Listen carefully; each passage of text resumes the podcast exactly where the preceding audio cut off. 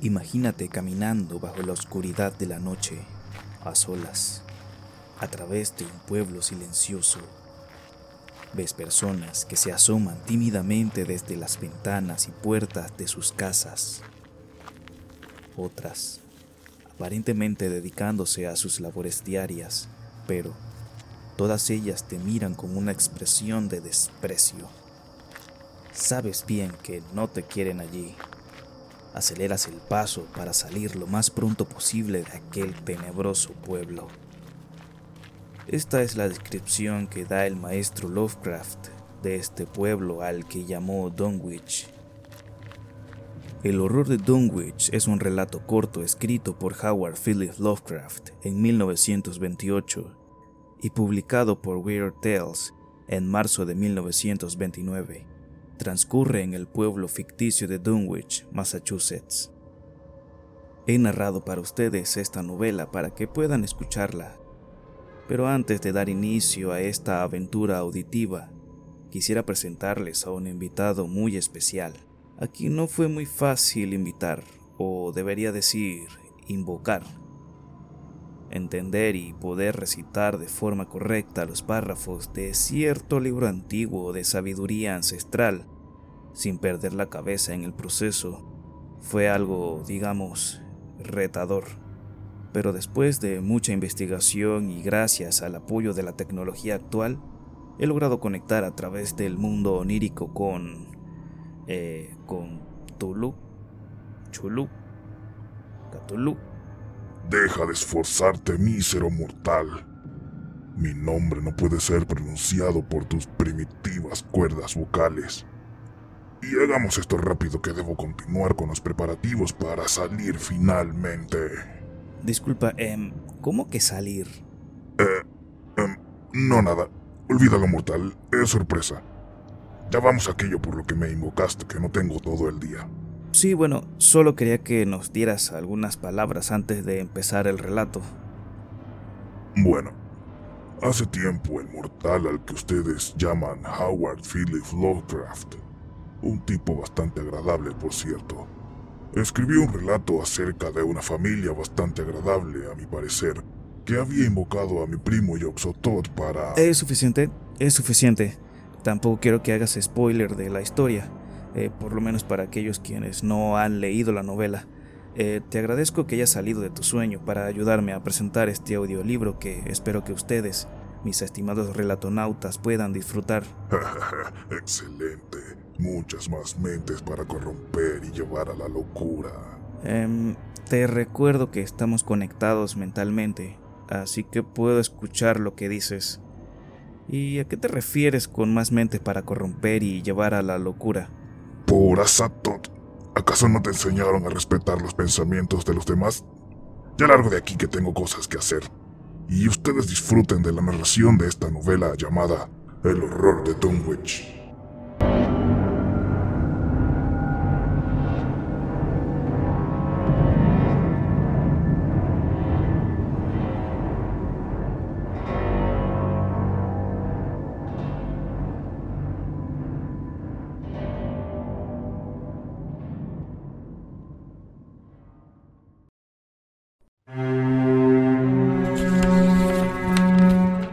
El horror de Dunwich, capítulo 1.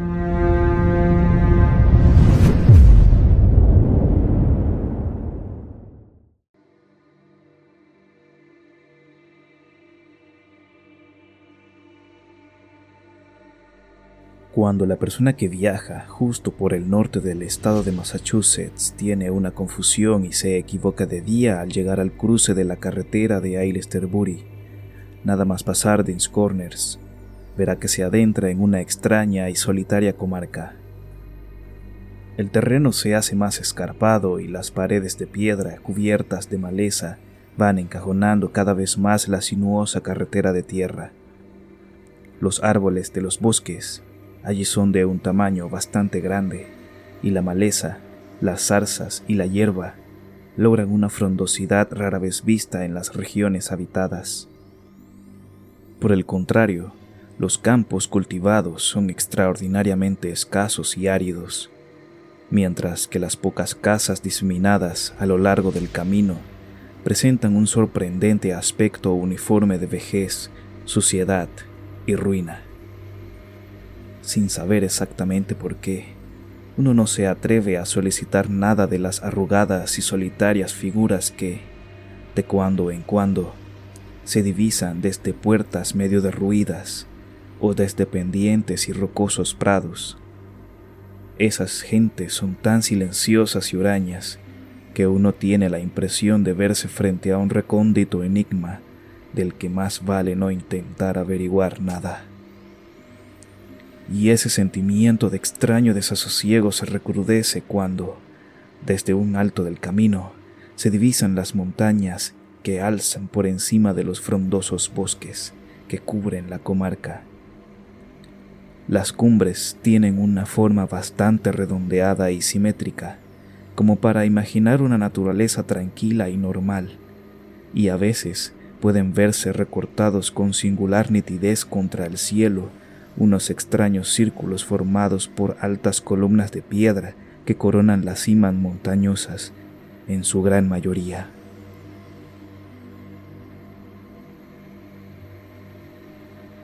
El camino se encuentra interrumpido por barrancos y gargantas de una profundidad indefinida y los toscos puentes de madera que los salvan no dan gran seguridad al viajero.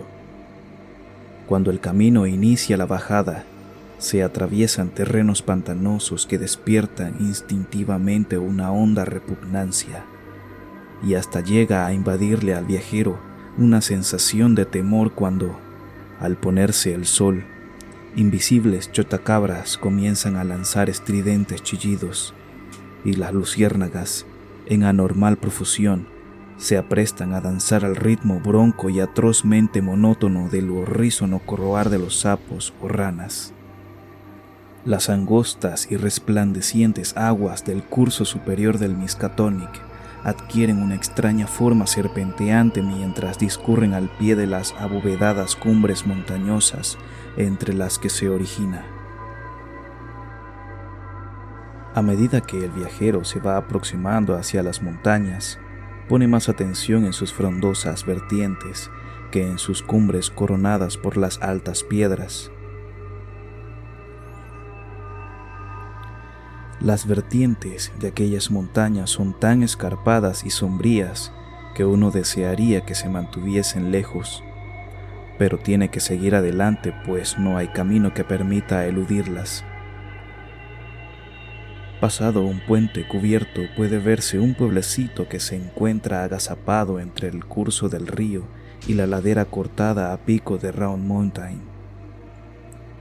Y el viajero se maravilla ante aquel puñado de techumbres decrépitas de estilo holandés que hacen pensar en un periodo arquitectónico anterior al de la comarca vecina y cuando se aproxima más no resulta relajante comprobar que el gran número de casas están desiertas y medio derruidas, y que la iglesia, con el chapitel quebrado, alberga ahora el único y destartalado establecimiento mercantil de toda la aldea. El simple paso del tenebroso túnel del puente infunde ya cierto temor, pero tampoco hay forma alguna de evitarlo. Una vez atravesado el túnel, es difícil que a uno no le asalte la sensación de un ligero y asqueroso y desagradable olor al pasar por la calle principal y ver la descomposición y la mugre acumulados a lo largo de los siglos. Siempre resulta reconfortante salir de aquel lugar y, siguiendo la estrecha carretera que discurre al pie de las montañas, cruzar la llanura que se extiende una vez transpuesta las cumbres montañosas hasta volver a desembocar en la carretera de Aylesbury. Una vez allí, es posible que el viajero se percate de su paso por Dunwich.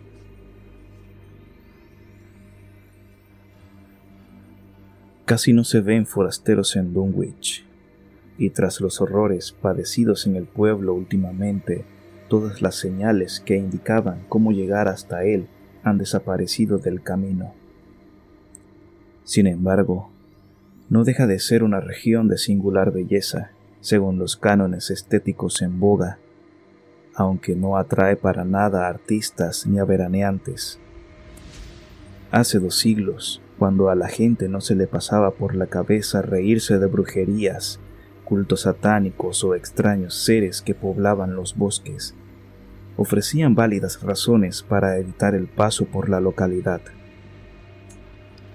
Pero en los racionales tiempos que corren, silenciado el horror que se desató sobre Dunwich en 1928, por quienes procuran, por encima de todo, el bienestar del pueblo y del mundo. La gente evita el pueblo sin saber exactamente la principal causa. Quizá la razón de ello radique, aunque no puede aplicarse a los forasteros mal informados, en que los naturales de Dunwich se han degradado en forma harto repugnante, habiendo rebasado con mucho esa senda de regresión tan común a muchos apartados rincones de Nueva Inglaterra. Los vecinos de Dunwich han llegado a constituir un tipo racial propio, con estigmas físicos y mentales de degeneración y endogamia bien definidos. Su nivel medio de inteligencia es deplorablemente bajo, mientras que sus anales recogen un apestoso tufo a perversidad y a asesinatos semi-encubiertos, a incestos y a infinidad de actos de innominable violencia y perversidad. La aristocracia local, representada por los dos o tres linajes familiares que vinieron procedentes de Salem en 1692, han conseguido mantenerse algo por encima del nivel general de depravación. Aunque numerosas ramas de tales linajes acabaron por sumirse tanto entre la sórdida plebe que solo restan sus apellidos como recordatorio del origen de su desgracia. Algunos de los Wateley y de los Bishop continúan todavía enviando a sus primogénitos a Harvard y Miskatonic, pero los jóvenes que se van rara vez vuelven a las semiderruidas techumbres de estilo holandés, bajo las que tanto ellos como sus antepasados nacieron y crecieron. Nadie, ni tan solo quienes saben las causas por las que se desencadenó el reciente horror, puede decir qué le sucede a Dunwich, aunque las ancestrales leyendas remiten a idolátricos ritos y cónclaves de los indios en los que se invocaba misteriosas figuras provenientes de las grandes montañas rematadas en forma de bóveda. Al tiempo que oficiaban salvajes rituales orgiásticos, contestados por estridentes crujidos y fragores provenientes del interior de las montañas. En 1747, el reverendo Abijah Hotley recién incorporado a su ministerio en la iglesia congregacional de Dunwich, predicó un memorable sermón sobre la amenaza del diablo y sus colegas que se cernía sobre la aldea en el que, entre otras cosas, dijo, No puede negarse que tales monstruosidades integrantes de un infernal cortejo de demonios son fenómeno harto conocidos como para pretender negarlos las impías voces de Azazel y de Busrael, de Belzebú y de Belial, las oyen hoy saliendo de la tierra más de una veintena de testigos de toda confianza. Y hasta yo mismo, no hará más de dos semanas, pude escuchar toda una alocución de las potencias infernales detrás de mi casa. Los chirridos, redobles, quejidos, Gritos y silbidos que allí se oían no podían proceder de nadie de este mundo. Eran de esos sonidos que solo pueden salir de ignoradas cimas, que solo a la magia negra les es dado descubrir y al diablo penetrar. No había transcurrido mucho tiempo desde la lectura de este sermón cuando el reverendo Hodley desapareció sin que se supiera más de él si bien continúa conservándose el texto del sermón impreso en Springfield. No había año en que no se oyese y diese cuenta de estrepitosos ruidos en el interior de las montañas, y todavía hoy tales ruidos siguen sumiendo en la mayor perplejidad a geólogos y fisiógrafos, Otras tradiciones hacen referencia a fétidos olores en las cercanías de los círculos de rocosas columnas que coronan las cumbres montañosas, y a entes etéreos cuya presencia puede detectarse difusamente a ciertas horas en el fondo de los grandes barrancos.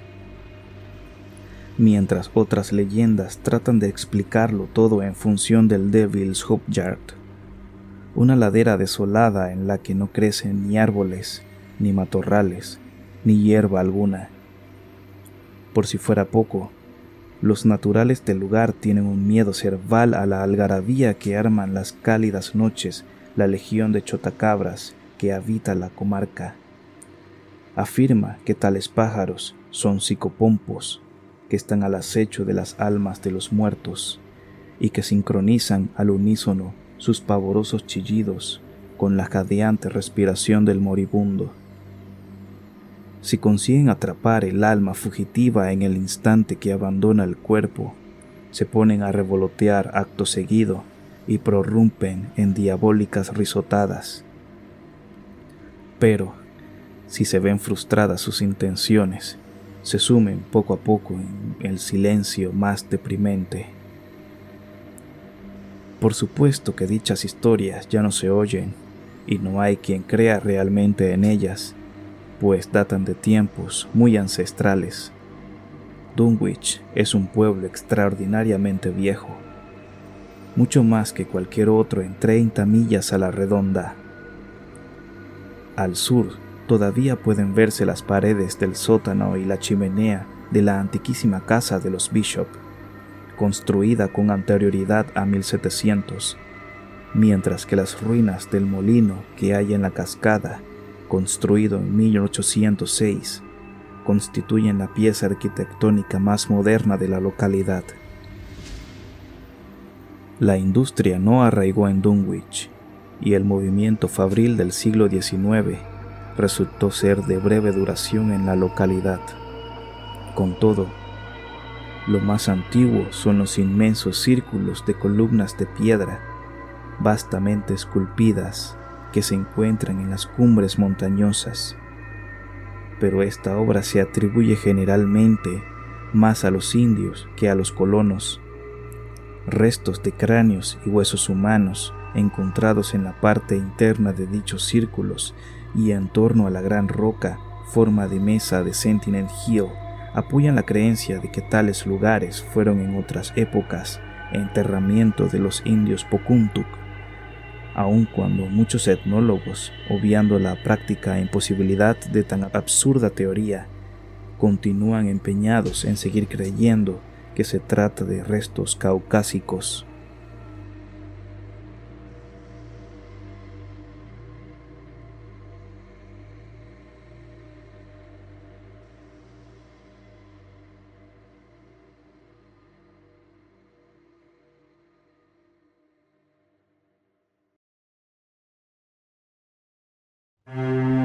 El horror de Dunwich, capítulo 2.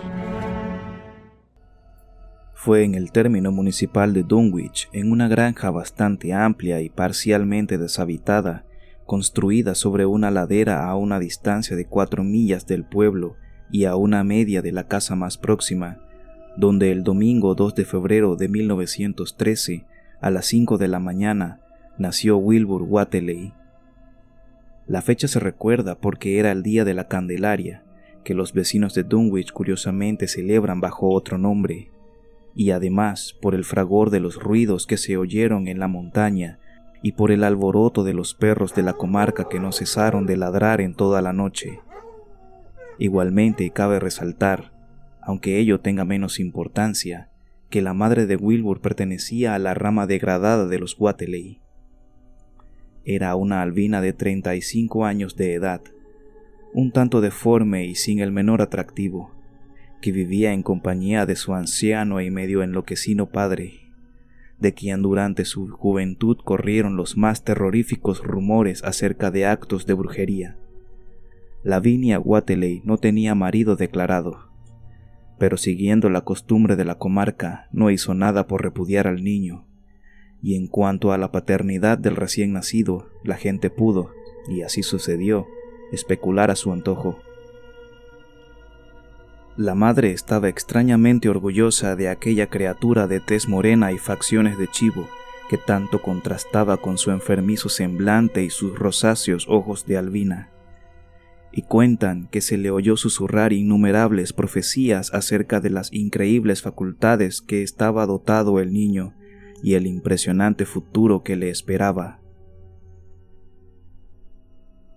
Lavinia estaba dispuesta a propagar tales cosas, pues de siempre había sido una criatura solitaria quien gozaba con correr por las montañas cuando se desataban espantosas tormentas, y que gustaba de leer los voluminosos y añejos libros que su padre había heredado tras dos siglos de existencia de los Wateley, libros que comenzaban a desintegrarse de puro viejos y apolillados. Nunca había ido a la escuela, pero sabía de memoria multitud de fragmentos inconexos de antiguas leyendas populares que el viejo Wateley le había contado. De siempre habían temido los vecinos de la localidad la solitaria granja a causa de la fama de brujo del viejo Wateley y la misteriosa muerte violenta que sufrió su mujer cuando Lavinia apenas contaba con doce años no contribuyó en nada a hacer popular el lugar siempre solitaria y aislada en medio de extrañas influencias, Lavinia gustaba de entregarse a visiones delirantes y grandiosas, a la vez que a singulares ocupaciones. Su tiempo libre no se veía reducido por los cuidados domésticos en una casa en que ni los más mínimos principios de orden y limpieza se observaban desde hacía tiempo.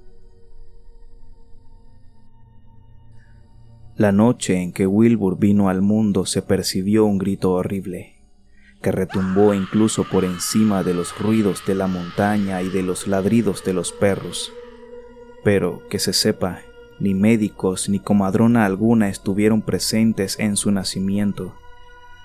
Los vecinos no supieron nada del parto hasta pasada una semana, en que el viejo Wateley recorrió en su trineo el nevado camino que separaba su casa de Dunwich y se puso a hablar de forma incoherente al grupo de aldeanos que concurrían en la tienda de Osborne. Parecía como si se hubiese producido un cambio en el anciano, como si un elemento futuro nuevo se hubiese introducido en su obnubilado cerebro transformándole de objeto en sujeto de temor, aunque lo cierto es que no era nadie que se preocupase especialmente por los asuntos familiares. Con todo, mostraba algo de orgullo que últimamente había podido advertirse en su hija, y lo que dijo acerca de la paternidad del recién nacido sería recordado años después por quienes entonces escucharon sus palabras, estuvieron atentos a su discurso. No me importa lo que opine la gente. Si el hijo de Lavinia se parece a su padre, será bien distinto de cuanto puede esperarse. No hay razones para creer que no hay otra gente que la que se ve por estos lugares. Lavinia ha leído y ha visto cosas que la mayoría de ustedes ni siquiera son capaces de imaginar. Espero que su hombre sea tan buen marido como el mejor que pueda encontrarse por esta parte de Aylesbury y si supieran la mitad de cosas que yo sé, no desearían mejor casamiento por la iglesia ni aquí ni en ninguna otra parte. Escuchen bien esto que les voy a decir. Algún día escucharán todos al hijo de Lavinia pronunciar el nombre de su padre en la cumbre de Sentinel Hill. Las únicas personas que vieron a Wilbur durante el primer mes de su vida fueron el viejo Secaria Wateley de la rama todavía no degenerada de los Wateley, y Mamie Bishop, la mujer con quien vivía desde hacía años Earl Sawyer. La visita de Mamie obedeció a la simple curiosidad, y las historias que contó confirmaron sus observaciones, en tanto que Secaria fue por allí a llevar un par de vacas de raza Alderney que el viejo Wateley le había comprado a su hijo Curtis. Dicha compra marcó el comienzo de la adquisición de una larga serie de cabezas de ganado vacuno por parte de la familia de Wilbur que no finalizaría hasta 1928, es decir, el año en que el horror se abatió sobre Dunwich. Pero en ningún momento dio la impresión de que el destartalado establo de Wateley estuviese lleno hasta rebosar de ganado. A ello siguió un periodo en que la curiosidad de ciertos vecinos de Dunwich les llevó a subir a escondidas hasta los pastos y contar las cabezas de ganado que pasían precariamente en la empinada ladera justo por encima de la vieja granja. Y jamás pudieron contar más de diez o doce anémicos y casi agotados ejemplares. Debía ser una plaga o enfermedad, originada quizás en los insalubres pastos o transmitida por algún hongo o madera contaminados del asqueroso establo lo que producía tan crecida mortalidad entre el ganado de Wateley. Extrañas heridas o llagas, semejantes a incisiones, parecían cebarse en las vacas que podían verse paseando por aquellos contornos, y una o dos veces en el curso de los primeros meses de la vida de Wilbur, algunas personas que fueron a visitar a los Wateley creyeron ver llagas semejantes en la garganta del anciano canoso y sin afeitar, y en la de su desaliñada y desgreñada hija Albina. En la primavera que siguió al nacimiento de Wilbur, Lavinia empezó sus cotidianas correrías por las montañas, llevando en sus desproporcionados brazos a su criatura de piel oscura. La curiosidad de los aldeanos hacia los Wateley remitió tras contemplar al retoño y a nadie se le ocurrió hacer el menor comentario sobre el extraordinario desarrollo del recién nacido, visible de un día para otro. La realidad es que Wilbur crecía a un ritmo increíble, pues a los tres meses había alcanzado ya una talla y fuerza muscular que excepcionalmente se observaba en niños menores de un año. Sus movimientos y hasta sus sonidos vocales mostraban una contención y una nueva sorpresa le llegó justo cuando, a los siete meses, empezó a andar sin ayuda alguna, con pequeñas vacilaciones que al cabo de un mes habían desaparecido totalmente. Pero tiempo después, justo a la víspera de todos los santos, pudo descubrirse una gran hoguera a medianoche en la cima de Sentinel Hill, allí donde se levantaba la antigua piedra con forma de mesa en medio de un túmulo de osamentas ancestrales. Por el pueblo corrieron toda clase de dimes y diretes a raíz de que Silas Bishop, de la rama no degradada de los Bishop, dijo haber visto al chico de los Wateley subiendo velozmente la montaña delante de su madre, justo una hora antes de percibirse las llamas. Silas andaba buscando un ternero extraviado pero casi olvidó la misión que le había llevado allá al divisar por un momento, a la luz del farol que portaba, a las dos figuras que corrían montaña arriba. Madre e hijo se deslizaban sigilosamente por entre la maleza, y Silas, que no salía de su asombro, creyó ver que iban totalmente desnudos. Al recordarlo después, no estaba del todo seguro por cuanto al niño esperaba y creía que era posible que llevase una especie de cinturón con flecos y un par de calzones o pantalones de color oscuro.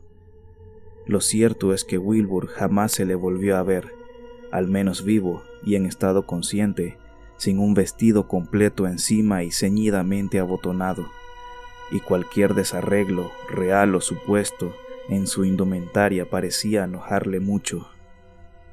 Su contraste con el escuálido aspecto de su madre y de su abuelo era muy notorio, algo que no se explicaría del todo hasta 1928, año en que el horror se abatió sobre Dunwich. Por el mes de enero, entre los chismorreos que corrían por el pueblo se hacía mención de que el rapaz negro de la viña había comenzado a hablar cuando solo contaba once meses. Su lenguaje era impresionante, tanto porque se diferenciaba de los acentos normales que se oían en la región como por la ausencia de balbuceo infantil, apreciable en muchos niños de tres y cuatro años.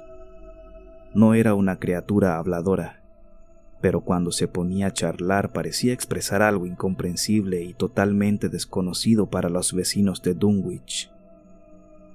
La extrañeza no radicaba en cuanto decía ni en las sencillas expresiones a que recurría, sino que parecía guardar una vaga relación con el tono o con los órganos vocales productores de sonidos silábicos.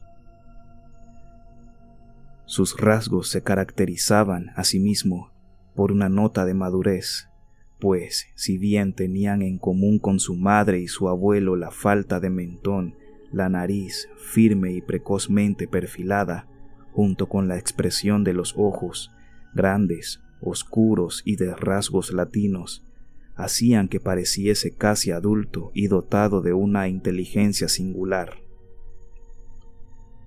Pese a su aparente brillantez, era, sin embargo, rematadamente feo. Desde luego, algo de caprino o animal había en sus carnosos labios, en su piel amarillenta y porosa, en su áspero y desgreñado pelo y en sus orejas increíblemente alargadas.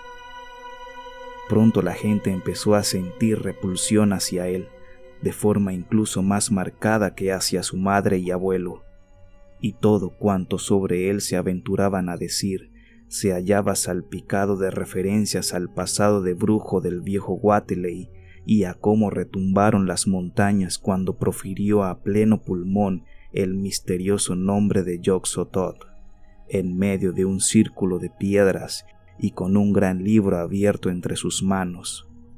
Los perros se enfurecían ante la sola presencia del niño, hasta el punto de que continuamente se veía obligado a ponerse en guardia de sus amenazadores ladridos.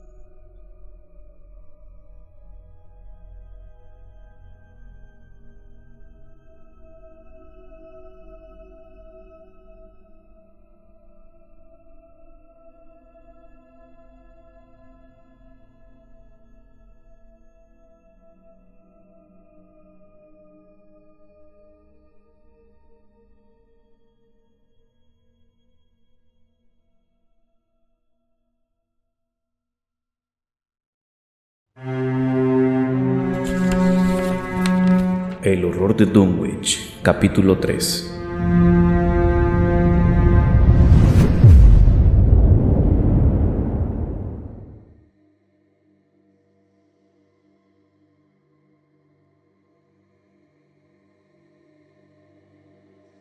Año tras año, el viejo Wateley siguió comprando ganado sin que se viera aumentar el número de su cabaña.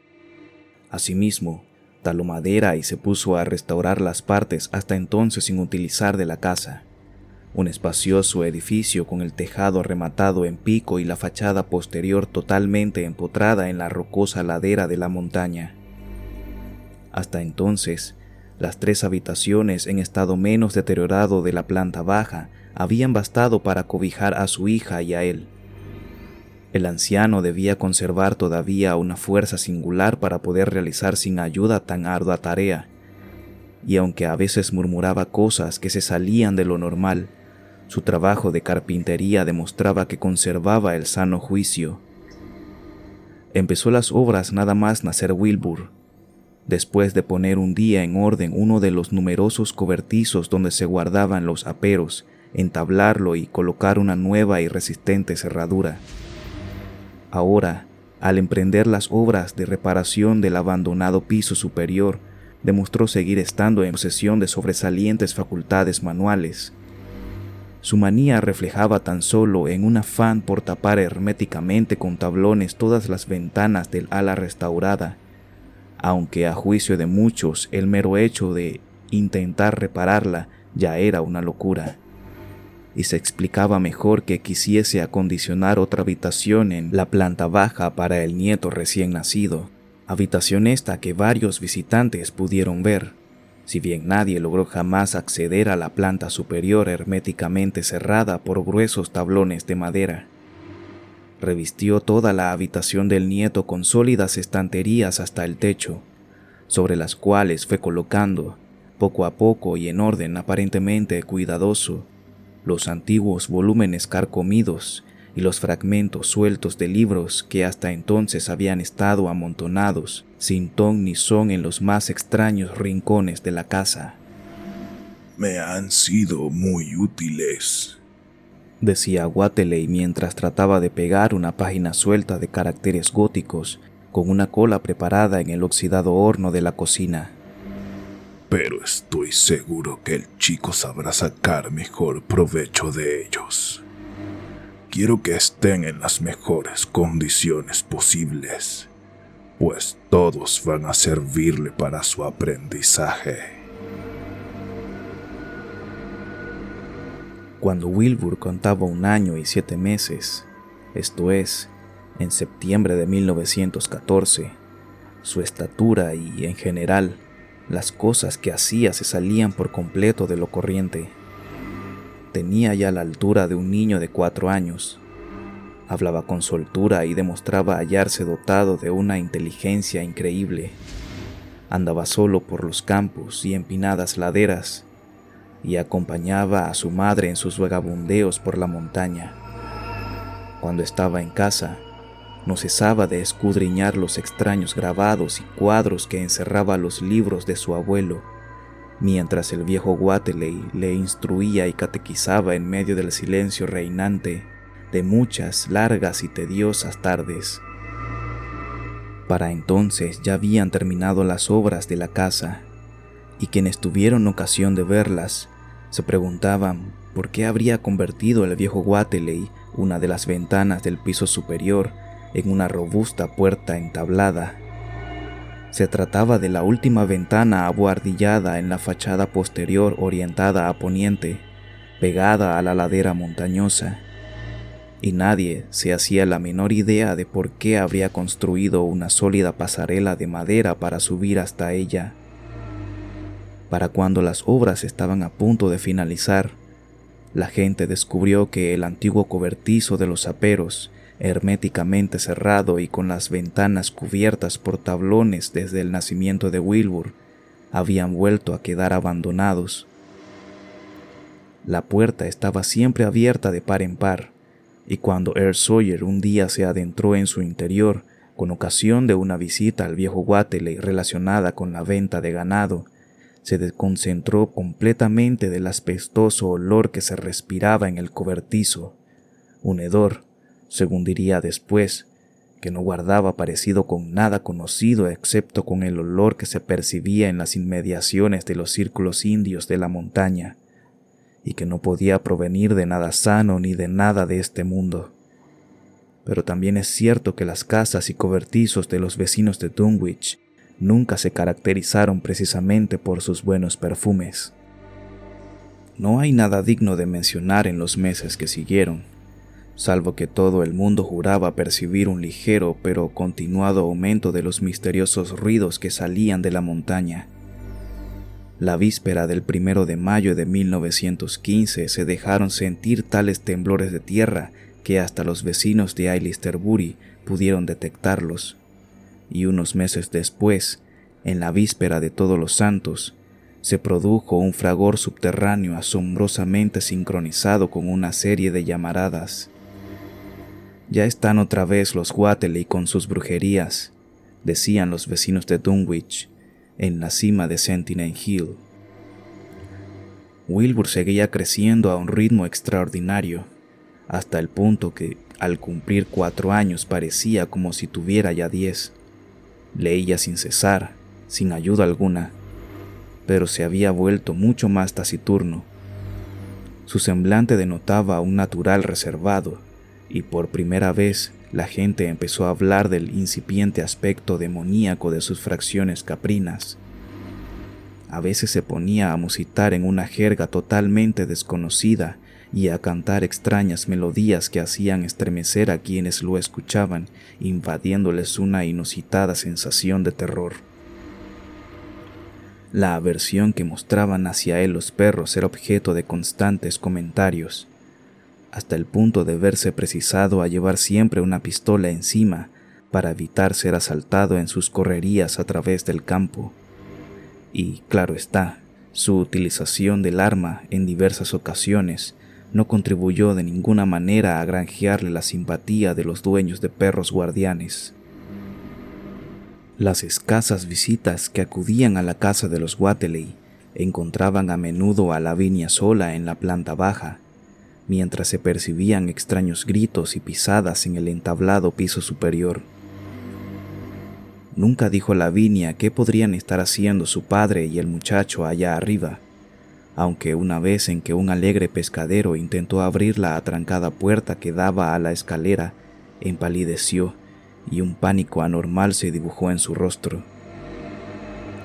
El pescadero contó luego en la tienda de Dunwich que le pareció oír el pataleo de un caballo en el piso superior. Los clientes que en aquel instante se encontraban en la tienda pensaron de inmediato en la puerta, en la rampa y en el ganado que con tal rapidez desaparecía, estremeciéndose al recordar las historias de los años mozos del viejo Wateley y las extrañas cosas que dejaba entrever la tierra cuando se sacrifica un ternero en un momento propicio a ciertos dioses paganos. Desde hacía tiempo podía advertirse que los perros temían y odiaban la finca de los Wateley, con igual furia que anteriormente habían demostrado hacia la persona de Wilbur. En 1917 los Estados Unidos entraron en la guerra, y el juez de paz Sawyer Wateley en su condición de presidente de la Junta de Reclutamiento Local, tuvo grandes dificultades para lograr constituir el contingente de jóvenes físicamente aptos de Dunwich que debían acudir al campamento de instrucción. El gobierno, alarmado ante los síntomas de degradación de los habitantes de la comarca, envió varios inspectores y especialistas médicos para que investigaran las causas los cuales llevaron a cabo una encuesta que todavía tienen presente los lectores de diarios de Nueva Inglaterra.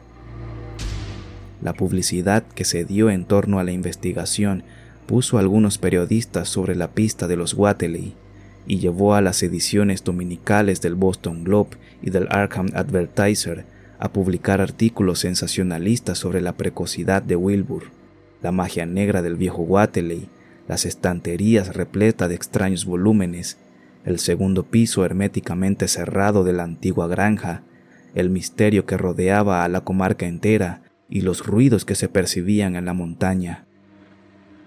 Wilbur contaba por entonces cuatro años y medio, pero tenía todo el aspecto de un muchacho de quince.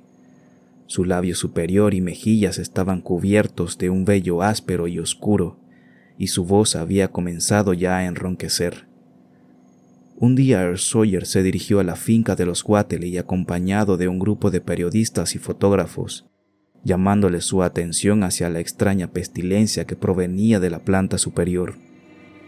Según dijo, era exactamente igual que el olor reinante en el abandonado cobertizo donde se guardaban los aperos una vez acabadas las obras de reconstrucción y muy semejante a los débiles olores que creyó percibir a veces en la cercanía del círculo de piedra de la montaña. Los vecinos de Dunwich leyeron las historias sobre los Wateley al verlas publicadas en los periódicos y no pudieron menos de sonreírse ante los manifiestos errores que contenían. Se preguntaban, asimismo, ¿Por qué los periodistas atribuirían tanta importancia al hecho de que el viejo Wateley pagase siempre al comprar el ganado en antiquísimas monedas de oro? Los Wateley recibieron a sus visitantes con mal disimulado disgusto, si bien no osaron ofrecer violenta resistencia o a negarse a contestar sus preguntas por miedo a que dieran mayor resonancia al caso.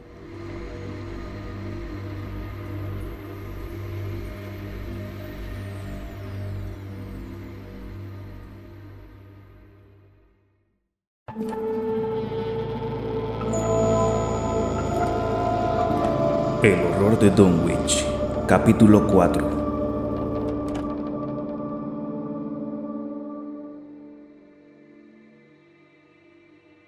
A lo largo de toda una década, la historia de los Wateley se mezcló confusamente con la existencia general de una comunidad patológicamente enfermiza que se hallaba acostumbrada a su extraña conducta y se había vuelto insensible a sus orgiásticas celebraciones de la víspera de mayo y de todos los santos. Dos veces al año los Wateley encendían hogueras en la cima de Sentinel Hill, y en tales fechas el fragor de la montaña se reproducía con violencia cada vez más patente, y tampoco resultaba extraño que tuviesen lugar acontecimientos inusitados y extraordinarios en su solitaria granja en cualquier otra fecha del año. Con el tiempo, los visitantes afirmaron oír ruidos en la cerrada planta alta, incluso en momentos en que todos los miembros de la familia se encontraban abajo, y se preguntaron a qué ritmo solían sacrificar los Wateley una vaca o un ternero. Se pensaba incluso en denunciar el caso a la Sociedad Protectora de Animales, pero al final no se hizo nada pues los vecinos de Dunwich no tenían preocupación de que el mundo exterior se fijase en ellos. Hacia 1923, siendo Wilbur un muchacho de 10 años y con una inteligencia, voz, estatura y barba que le conferían todo el aspecto de una persona ya madura, comenzó una segunda etapa de obras de carpintería en la vieja finca de los Wateley. Las obras afectaban a la cerrada planta superior, y por los trozos de madera sobrante que se veían por el suelo, la gente infirió que el joven y el abuelo habían tirado todos los tabiques y hasta elevado la tarima del piso, dejando solo un gran espacio abierto entre la planta baja y el tejado rematado en pico. También había demolido la gran chimenea central e instalado en el ruginoso espacio que quedó al descubierto una endeble cañería de hojalata con salida al exterior. En la primavera que siguió a las obras, el viejo Wateley advirtió el crecido número de chotacabras que, procedentes del barranco de Cold Spring, acudían por las noches a chillar bajo su ventana. Wateley atribuyó a la presencia de tales pájaros un significado especial, y un día dijo en la tienda de Osborne que creía cercana su muerte. Ahora chirrían al compás de mi respiración, dijo. Así que deben estar ya al acecho para lanzarse sobre mi alma. Saben que pronto va a abandonarme y no quieren dejarle escapar. Cuando haya muerto sabrán si lo consiguieron o no. Caso de conseguirlo, no cesarían de chirriar y proferir risotadas hasta el amanecer. De lo contrario se callarán. Los espero a ellos y a las almas que atrapan, pues si quieren mi alma, les va a costar lo suyo.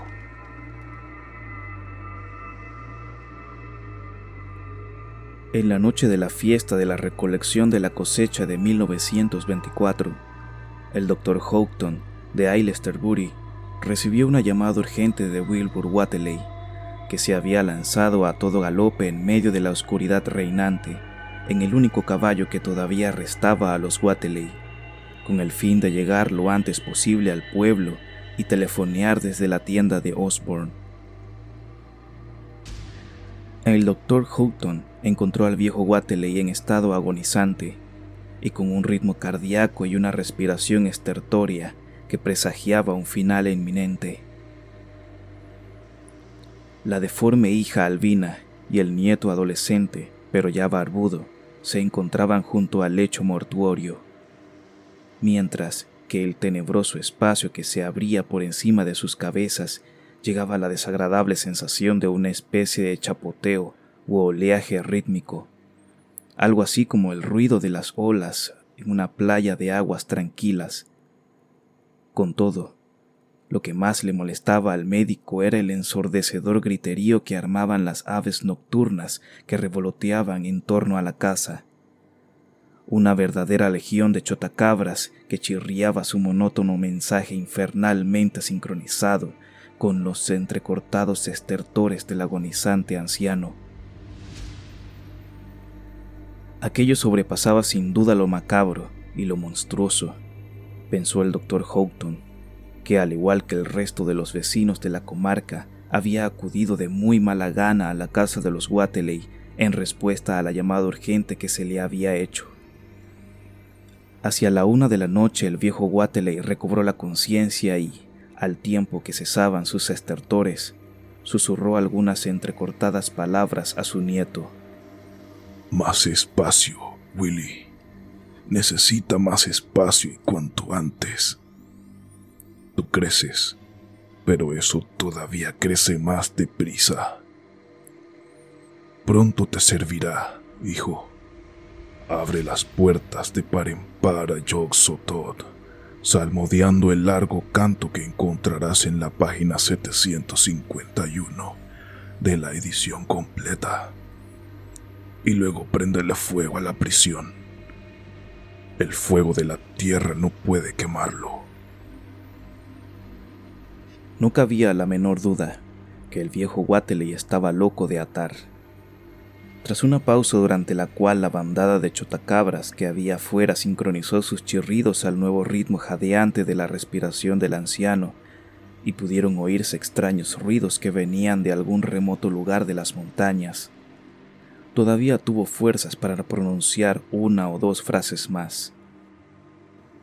No dejes de alimentarlo, Willy, y ten presente la cantidad en todo instante pero no dejas que crezca demasiado rápido para el lugar, pues si revienta en pedazos o sale antes de que abras la puerta a Yoxotot, no habrán servido de nada todos los esfuerzos. Solo los que vienen del más allá pueden hacer que se reproduzca y surta efecto. Solo ellos, los antiguos que desean regresar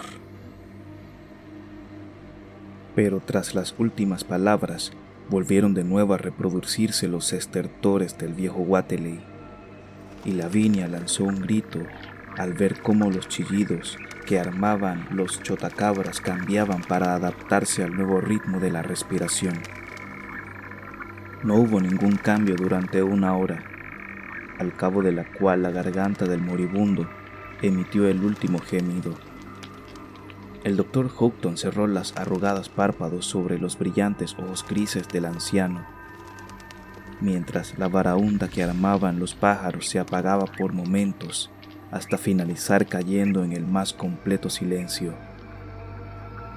Lavinia no dejaba de sollozar, en tanto que Wilbur se echó a reír ahogadamente, y hasta ellos alcanzó el febril fragor de las montañas. No han conseguido apoderarse de su alma, susurró Wilbur con su potente voz de bajo. Por entonces, Wilbur ya era un estudioso de extraordinaria erudición, si bien a su parcial manera, y empezaba a ser conocido por la correspondencia que mantenía con numerosos bibliotecarios de remotos lugares, en donde se guardaban libros raros y misteriosos de épocas remotas. Al mismo tiempo, cada vez se le detestaba y temía más en la comarca de Dunwich por la desaparición de ciertos jóvenes que todas las sospechas hacía confluir vagamente en el umbral de su casa. Pero siempre se las arregló para silenciar las investigaciones, ya fuese mediante el recurso de la intimidación o echando mano a una bolsa de antigua moneda de oro que, al igual que en tiempos de su abuelo, se utilizaban de forma periódica y en cantidades crecientes para la compra de cabezas de ganado.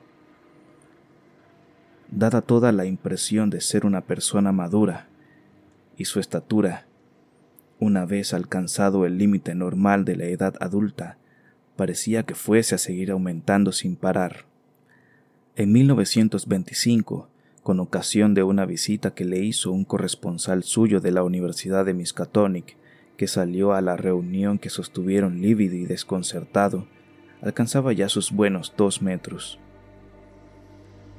Con el paso de los años, Wilbur fue tratando a su semideforme y albina madre con un desprecio cada vez más grande, hasta llegar a prohibirle que le acompañase a las montañas en las fechas de la víspera de mayo y de todos los santos. En 1926, la desgraciada madre le dijo a Mamie Bishop que su hijo le producía un grave error. Sé multitud de cosas acerca de él que me gustaría poder contarte, Mamie, le dijo un día. Pero últimamente pasan muchas que incluso yo ignoro. Juro por Dios que ni sé lo que quiere mi hijo ni lo que trata de hacer.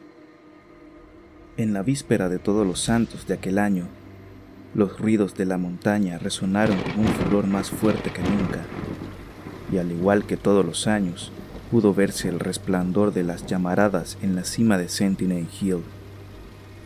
Pero la gente prestó más atención a los rítmicos chirridos de enormes bandadas de chotacabras, singularmente retrasados para la época del año en que se encontraban, que parecían congregarse en las inmediaciones de la granja de los Wateley. Pasada la medianoche, sus estridentes notas estallaron en una especie de infernal risotada que pudo oírse por toda la comarca, y hasta el amanecer no cesaron en su espantoso griterío. Pronto desaparecieron, dirigiéndose apresuradamente hacia el sur, a donde llegaron con un mes de retraso sobre la fecha normal. Lo que significaba tan enorme estruendo nadie lo sabría con seguridad hasta pasado mucho tiempo. En cualquier caso, Aquella noche no murió nadie en toda la comarca, pero jamás volvió a verse a la desgraciada Lavinia Wateley, la deforme y albina madre de Wilbur. En el verano de 1917, Wilbur reparó dos cobertizos que había en el corral y comenzó a trasladar a ellos sus libros y sus efectos personales. Al poco tiempo, Earl Sawyer dijo en la tienda de Osborne que en la granja de los Wateley habían vuelto a emprenderse obras de carpintería. Wilbur se afanaba por tapar todas las puertas y ventanas de la planta baja y parecía que estuviese tirando todos los tabiques, tal como su abuelo y él hicieron en la planta superior cuatro años atrás. Se había instalado en uno de los cobertizos y según Sawyer tenía un aspecto un tanto preocupado y nervioso. La gente de la localidad sospechaba que sabía algo sobre la desaparición de su madre, y eran muy pocos los que se aventuraban a rondar por las inmediaciones de la granja de los Wateley. Por aquel entonces, Wilbur sobrepasaba ya los dos metros de altura y nada señalaba que fuese a dejar de crecer.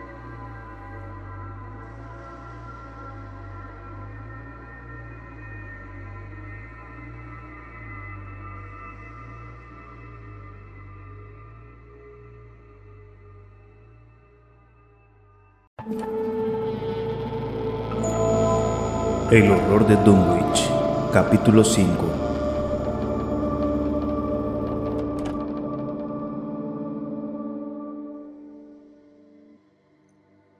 El invierno siguiente fue testigo del nada desdeñable acontecimiento del primer viaje de Wilbur fuera de la comarca de Dunwich. Pese a la correspondencia que venía manteniendo con la biblioteca de Widener de Harvard, la Biblioteca Nacional de París, el Museo Británico la Universidad de Buenos Aires y la Biblioteca de la Universidad de Miskatonic en Arkham, todos sus intentos por hacerse con un libro que necesitaba desesperadamente habían resultado fallidos, en vista de lo cual, a la postre, acabó por desplazarse en persona, andrajoso, mugriento, con la barba sin cuidar y aquel grosero dialecto que hablaba a consultar el ejemplar que se conservaba en Miskatonic, la biblioteca más próxima a Dunwich. Con casi ocho pies de altura y portando una maleta de saldo recién comprada en la tienda de Osborne, aquel monstruo de tez trigueña y rostro caprino se presentó un día en Arkham en busca del temible volumen guardado bajo siete llaves en la biblioteca de la Universidad de Miskatonic, el pavoroso Necronomicon del árabe de mente al Dub al-Hazret en versión latina de Olaus Wormius, impreso en España en el siglo XVII. Jamás hasta entonces había visto Wilbur una ciudad, pero su único interés al llegar a Arkham se redujo a encontrar el camino que llevaba al recinto universitario. Una vez allí, pasó sin pestañear por delante del gran perro guardián de la entrada que se puso a ladrar, mostrándole sus colmillos con extraño furor al tiempo que se tensaba con violencia la gruesa cadena a la que estaba sujeto. Wilbur llevaba consigo el valioso pero incompleto ejemplar de la versión inglesa del Necronomicon del Dr. Dee, que había heredado de su abuelo, y nada más le permitieron acceder al ejemplar en latín, se puso a cotejar los dos textos con el propósito de descubrir cierto pasaje que, de no hallarse en condiciones defectuosas, habría debido de encontrarse en la página 751 del volumen de su biblioteca. Por más que intentó disimular, no pudo dejar de decírselo con buenos modales al bibliotecario, Henry Armitage, hombre de gran erudición y licenciado en Miskatonic, doctor por la Universidad de Princeton y por la Universidad de Johns Hopkins, y que un día había acudido a visitarle a la granja de Dunwich y que ahora, delicadamente, le bombardeaba a preguntas. Wilbur acabó por decirle que buscaba una especie de conjuro o fórmula mágica que contuviese el espantoso nombre de Yoxotot, pero las discrepancias, repeticiones y ambigüedades existentes complicaban la tarea de su descubrimiento, sumiéndole en un mar de dudas. Mientras copiaba la fórmula por la que finalmente se decidió, el doctor Armitage miró involuntariamente por encima del hombro de Wilbur a las páginas por la que estaba abierto el libro. La que se veía a la izquierda, en la versión latina del Necronomicon, contenía toda una cadena de estremecedoras amenazas contra la paz y el bienestar de la tierra. Tampoco debe pensarse, rezaba el texto que Armitage fue traduciendo mentalmente, que el ser humano sea el más antiguo o el último de los dueños de la tierra, ni que semejante combinación de cuerpo y alma se pasea sola por el universo. Los antiguos eran, los antiguos son, los antiguos serán, no en los espacios que conocemos, sino entre ellos. Se pasean serenos y primordiales en esencia sin dimensiones e invisibles a nuestra vista. Yoxotot conoce la puerta. Yoxotot es la puerta. Yoxotot es la llave y el guardián de la puerta. Pasado, presente y futuro. Todo es uno en Yoxotot. Él sabe por dónde entraron los antiguos en el pasado y por dónde volverán a hacerlo cuando llegue el momento. Él sabe qué regiones de la tierra pisotearon, dónde siguen hoy haciéndolo y por qué nadie puede verlos en su avance. Los seres humanos perciben a veces su presencia por el olor que despiden, pero no los pueden ver su apariencia salvo únicamente a través de las facciones de los seres humanos engendrados por ellos. Son de las más diversas especies, difiriendo en aspecto desde la mismísima imagen del ser humano hasta esas figuras invisibles o sin sustancia que son ellos. Se pasean inadvertidos e infectos por los solitarios lugares donde se pronunciaron las palabras y se profirieron los rituales en su debido momento. Sus voces hacen temblar el viento y sus conciencias trepidar la tierra. Doblegan bosques enteros y aplastan ciudades, pero jamás bosque o ciudad alguna ha visto la mano que los aplasta. Kadad los ha conocido en los páramos helados, pero ¿quién conoce Kadad? En el glacial desierto del sur y en las sumergidas islas del océano se elevan piedras en las que se ve grabado su sello. Pero, ¿quién ha visto la helada ciudad hundida o la torre secularmente cerrada y recubierta de algas y moluscos? El gran Cthulhu es su primo, pero solo difusamente puede reconocerlos. Ya, Shub-Niggurath por su irresistible olor los conocerán. Su mano les aprieta las gargantas, pero ni aun así los ven, y su morada es una misma con el umbral que guardan. Yoxotot es la llave que abre la puerta por donde las esferas se encuentran. El ser humano rige ahora donde antes regían ellos pero pronto regirán ellos donde ahora rige el ser humano. Tras el verano el invierno y tras el invierno el verano. Aguardan, pacientes y confiados, pues saben que volverán a reinar sobre la tierra, sobre la tierra, sobre la tierra, sobre la tierra. Al asociar el doctor Armitage lo que leía con lo que había oído hablar de Dunwich y de sus misteriosas apariciones, y del lúgubre y horrible aspecto y de las circunstancias que poseía y se rodeaba Wilbur Wateley, y que iba desde un nacimiento de forma más extraña hasta una fundada sospecha de matricidio, sintió como si le sacudiera una oleada de terror tan cortante como pudiera serlo cualquier corriente de aire frío y pegajoso que afluyera de una tumba. Parecía como si el gigante de cara de chivo, enfrascado en la lectura de aquel libro, hubiese sido engendrado en otro planeta o dimensión, como si sólo parcialmente fuese humano y procediese de los tenebrosos abismos de una esencia y una entidad que se extendía, cual titánico fantasma, allende las esferas de la fuerza y la materia, del espacio y el tiempo. De pronto, Wilbur levantó la cabeza y se puso a hablar con una voz extraña y resonante que hacía pensar en unos órganos vocales distintos a los del común de los humanos. Señor Armitage, dijo, me temo que voy a tener que llevarme el libro a casa. Contiene cosas que tengo que experimentar bajo ciertas condiciones que no reúno aquí y sería un verdadero crimen no dejármelo llevar alegando cualquier absurda norma burocrática. Se lo ruego, señor. Déjeme llevarme el libro a casa y le juro que nadie lo echará en falta. Ni qué decirle tengo que lo trataré con el mejor cuidado. Lo necesito para poner mi versión de día en la forma en que se interrumpió al ver que la resuelta expresión negativa dibujada en la cara del bibliotecario, y al punto sus facciones de chivo adquirieron un aire de astucia.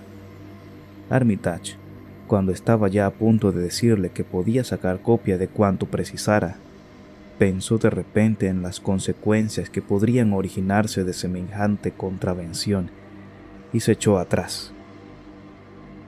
Era una responsabilidad demasiado grande entregar a semejante monstruosa criatura la llave de acceso a tan tenebrosas esferas de lo exterior. Wateley, al ver el cariz que tomaban las cosas, trató de disimular. Bueno, ¿qué le vamos a hacer si se pone así?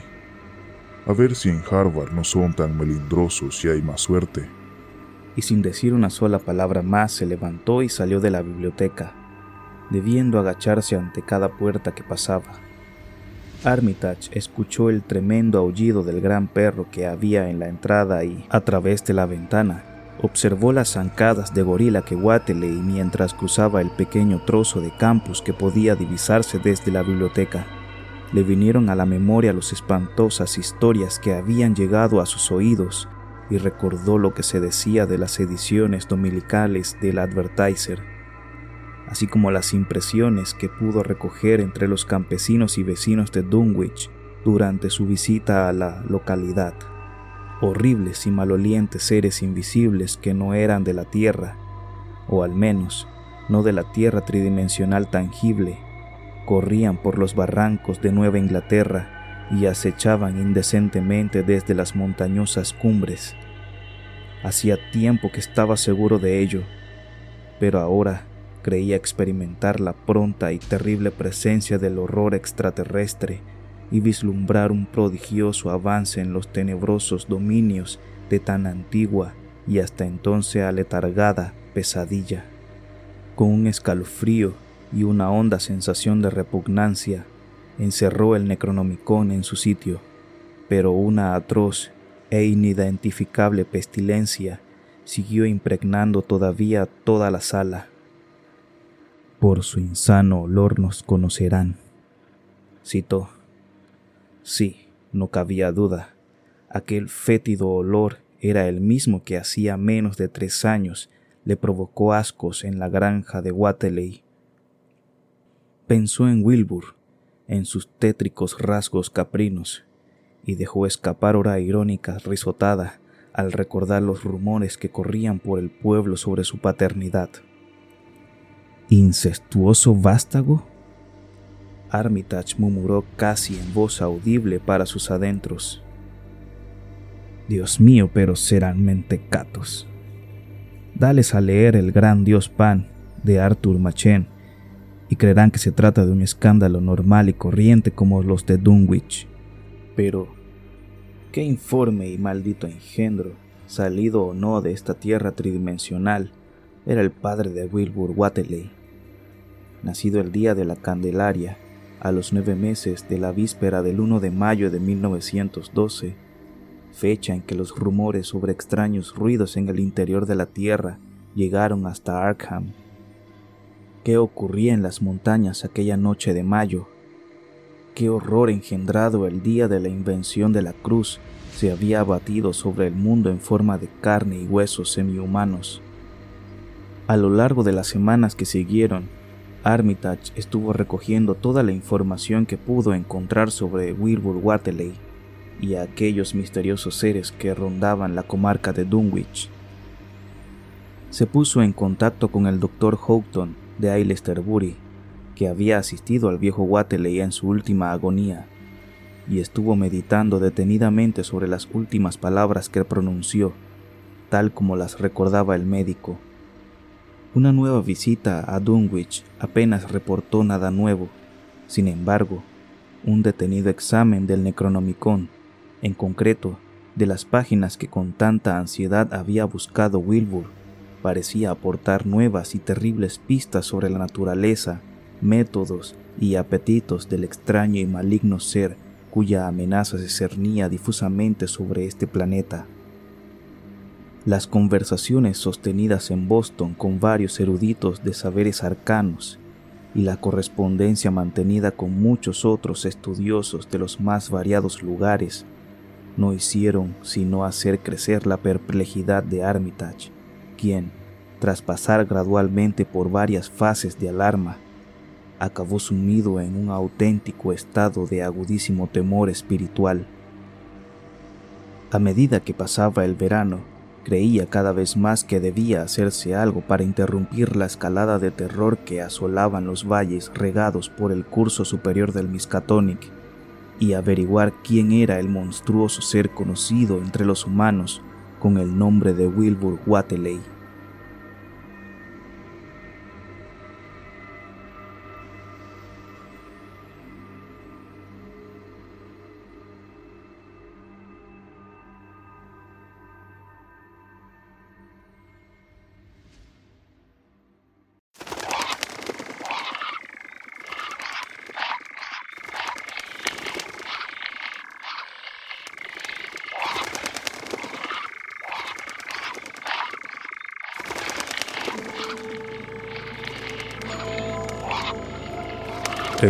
Dunwich, capítulo 6.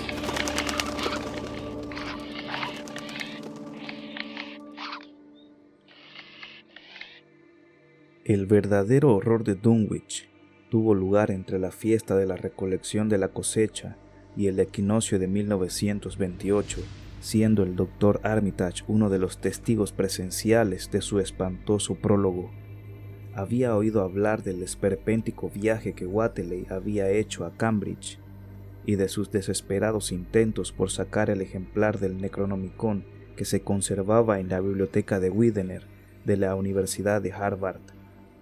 Pero todos sus esfuerzos resultaron baldíos, pues Armitage había puesto en estado de alerta a todos los bibliotecarios que tenían a su cargo la custodia de un ejemplar del ancestral volumen. Wilbur se había mostrado asombrosamente nervioso en Cambridge.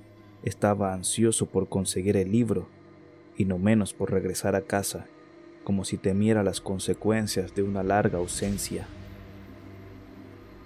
A primeros de agosto se produjo el cuasi esperado acontecimiento. En la madrugada del tercer día de dicho mes, el doctor Armitage fue despertado bruscamente por los desaforados y feroces ladridos del imponente perro guardián que había en la entrada del campus universitario. Los estridentes y terribles gruñidos alternaban con desgarradores aullidos y ladridos, como si el perro se hubiese vuelto rabioso. Los ruidos crecían sin cesar, pero entrecortados, dejando entre sí pausas terroríficamente significativas. Al poco, se oyó un pavoroso grito de una garganta completamente desconocida. Un grito que despertó a no menos de la mitad de cuantos dormían aquellas horas en Arkham y que en lo sucesivo les perseguiría continuamente en sueños. Un grito que no podía proceder de ningún ser nacido en la tierra o habitante de ella. Armitage se puso rápidamente algo de ropa por encima y echó a correr por los paseos y jardines hasta llegar a los edificios universitarios, donde comprobó que otros se le habían adelantado. Todavía se oían los retumbantes ecos de la alarma antirrobos de la biblioteca. A la luz de la luna se divisaba una ventana abierta de par en par, mostrando las profundas tinieblas que encerraba. Quien quiera que hubiese intentado entrar había logrado su propósito, pues los ladridos y gritos, que pronto acabarían confundiéndose en una sorda profusión de aullidos y gemidos, procedían sin equivocación del interior del edificio. Un sexto sentido le hizo entrever a Armitage que cuanto allí sucedía no era algo que pudieran contemplar ojos pusilánimes, y con un gesto autoritario mandó a retroceder a la muchedumbre allí reunida al tiempo que abría la puerta del vestíbulo. Entre los allí congregados vio al profesor Warren Rice y al doctor Francis Morgan, a quienes tiempo atrás había hecho partícipes de alguna de sus suposiciones y temores, y con la mano les hizo una señal para que le acompañasen al interior. Los sonidos de allí salían se habían acallado casi por completo salvo los monótonos gruñidos del perro. Pero Armitage tuvo un brusco sobresalto al advertir entre la maleza un ruidoso corto de chotacabras que había comenzado a entonar sus endiabladamente rítmicos chirridos, como si marchasen al unísono con los últimos estertores de un moribundo. En el edificio entero reinaba una insoportable pestilencia que le resultaba harto familiar a Armitage quien, en compañía de los dos profesores, se lanzó corriendo a través del vestíbulo hasta llegar a la salita de lectura de temas genealógicos, de donde provenían los sordos gemidos. Por espacio de unos segundos, nadie se atrevió a encender la luz, hasta que Armitage, armándose de valor, torció el interruptor. Uno de los tres hombres, cual no se sabe, profirió un estridente alarido ante lo que se veía tendido en el suelo entre la varaunta de mesas y sillas volcadas. El profesor Rice afirma que durante unos instantes perdió el conocimiento, si bien sus piernas no flaquearon, ni llegó a caer de bruces en el suelo. Allí, encima de un fétido charco de líquido purulento entre amarillento y verdoso, y de una viscosidad bituminosa, yacía medio recostado un ser de casi tres metros de altura, al que el perro había desgarrado toda la ropa y algunos trozos de piel. Todavía no había muerto, se retorcía en medio de silenciosos espasmos, al tiempo que su pecho jadeaba al abominable compás de los estridentes chirridos de las chotacabras que, expectantes, oteaban desde afuera de la sala. Esparcidos por toda la estancia podían distinguirse trozos de piel de zapato y jirones de ropa, y junto a la ventana se veía una mochila de lona vacía que debió lanzar allí aquel gigantesco ser. Junto al pupitre central había un revólver en el suelo, con un cartucho percutido pero sin pólvora, que posteriormente serviría para explicar por qué no había sido disparado sin embargo, aquel ser que yacía en el suelo eclipsó un momento cualquier otra imagen que pudiera haber en la sala. Sería tópico y no del todo cierto decir que ninguna pluma humana podría describirlo, pero ya sería menos erróneo decir que no podría visualizarse gráficamente por nadie cuyas ideas acerca de la fisonomía y el perfil en general estuviesen demasiado apegadas a las formas de la vida existentes en nuestro planeta y a las tres dimensiones conocidas. Era cierto que en parte se trataba de una criatura humana, con manos y cabeza de hombre, en tanto su rostro caprino y sin mentón llevaba el inconfundible sello de los Wateley, pero el torso y las extremidades inferiores tenían una forma teratológicamente monstruosa. Solo gracias a una holgada indumentaria pudo aquel ser andar sobre la tierra sin ser perseguido o expulsado de su superficie. Por encima de la cintura era un ser cuasi antropomórfico, aunque el pecho, sobre el que todavía se encontraban puestas las desgarradoras patas del perro, tenía el correoso y reticulado pellejo de un cocodrilo o un caimán. La espalda tenía un color moteado, entre amarillo y negro, y recordaba ligeramente la escamosa piel de ciertas especies de ofidios. Pero, con diferencia, lo más monstruoso de todo el cuerpo era la parte inferior. A partir de la cintura desaparecía toda semejanza con el cuerpo humano y comenzaba la más demencial fantasía que pudiese imaginarse. La piel estaba recubierta de un frondoso y áspero pelaje negro, y del abdomen sobresalían un montón de largos tentáculos, entre grises y verdosos, que terminaban flácidamente en unas ventosas rojas que hacían las veces de boca. Su disposición era de lo más extraño y parecía seguir las simetrías de alguna geometría cósmica desconocida en la Tierra e incluso en el sistema solar. En cada cadera, hundido en una especie de rosácea y ciliada órbita, se alojaba lo que parecía ser un primitivo ojo, mientras que en el lugar donde suele estar el rabo le colgaba algo que tenía todo el aspecto de una trompa o tentáculo, con marcas anulares violetas y múltiples muestras de tratarse de un incipiente boca o garganta. Las piernas, salvo por el pelaje negro que las cubría, guardaban cierta semejanza con las extremidades de los gigantescos saurios que poblaban la Tierra en las eras geológicas y terminaban en unas carnosidades surcadas de venas que ni eran pezuñas ni garras.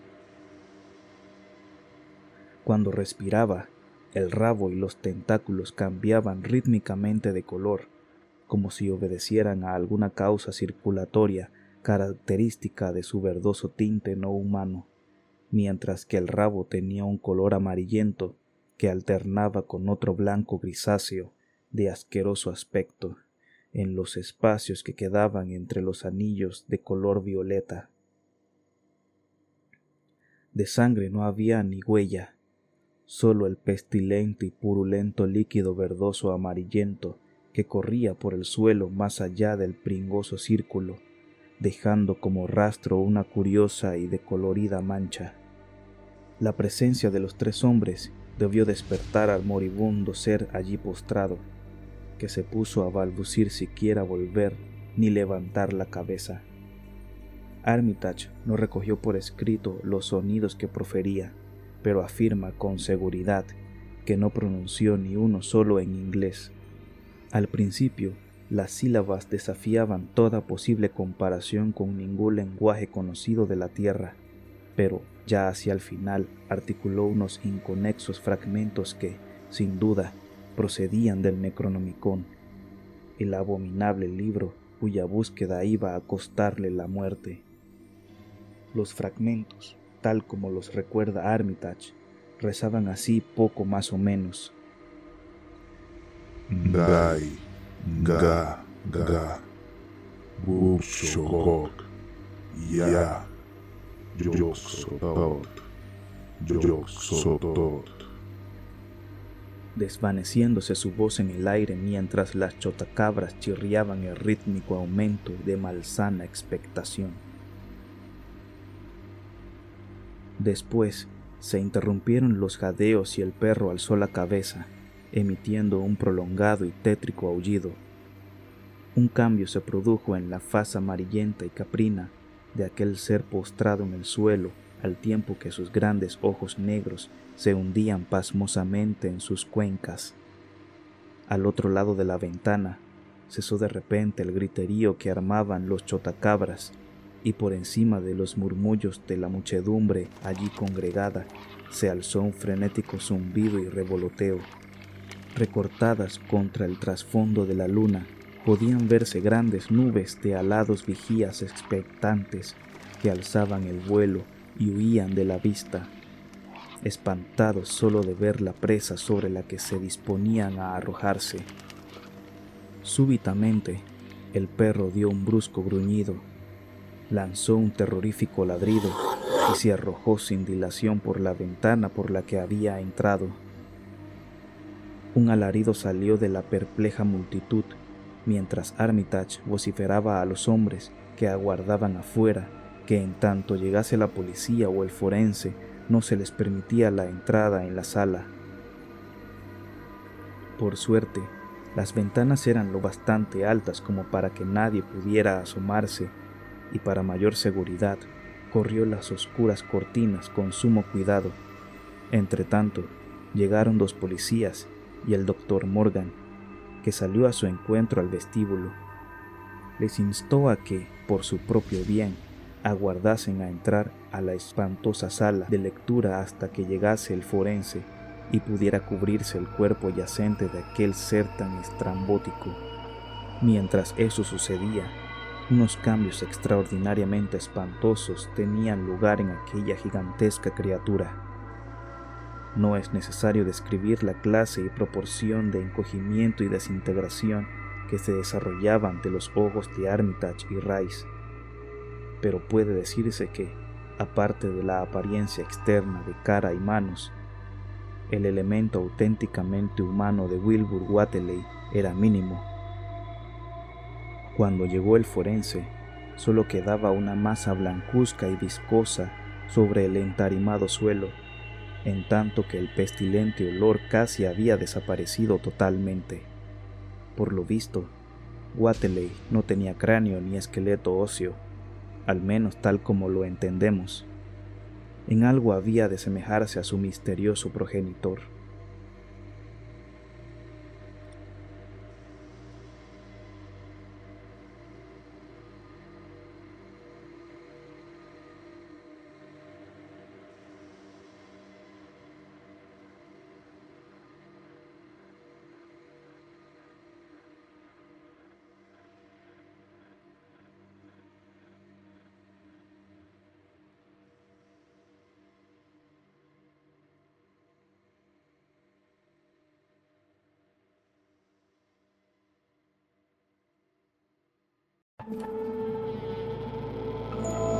El horror de Dunwich, capítulo 7.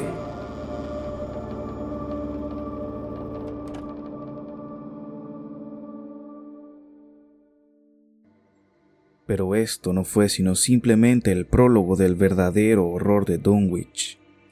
Las autoridades oficiales, desconcertadas, llevaron a cabo todas las formalidades debidas silenciando acertadamente todos los detalles más alarmantes para que no llegasen a oídos de la prensa y el público en general.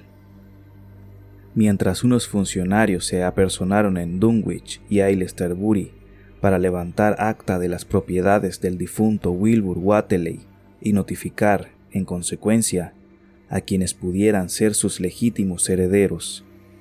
A su llegada, encontraron a la gente de la comarca presa de una gran agitación, tanto por el fragor creciente que se oía en las abovedadas montañas, como por el insoportable olor y sonidos semejantes a un oleaje o chapoteo que salían cada vez con mayor intensidad de aquella especie de gran estructura vacía que era la granja herméticamente entablada de los Wateley.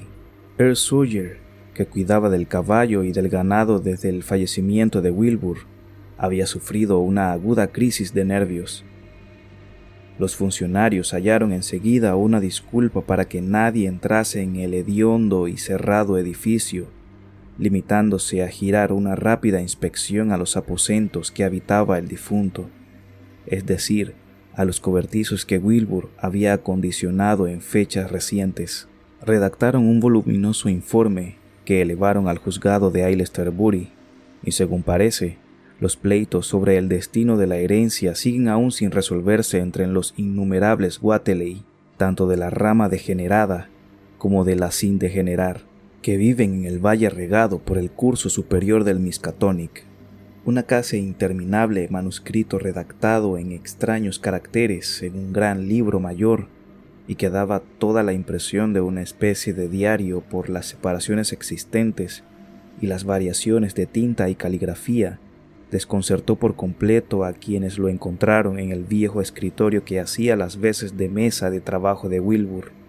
Tras una semana de debates, se decidió enviarlo a la Universidad de Miskatonic junto con la colección de libros sobre saberes arcanos del difunto para su estudio y eventual traducción. Pero al poco tiempo, hasta los mejores lingüistas comprendieron que no iba a ser tarea fácil descifrarlo.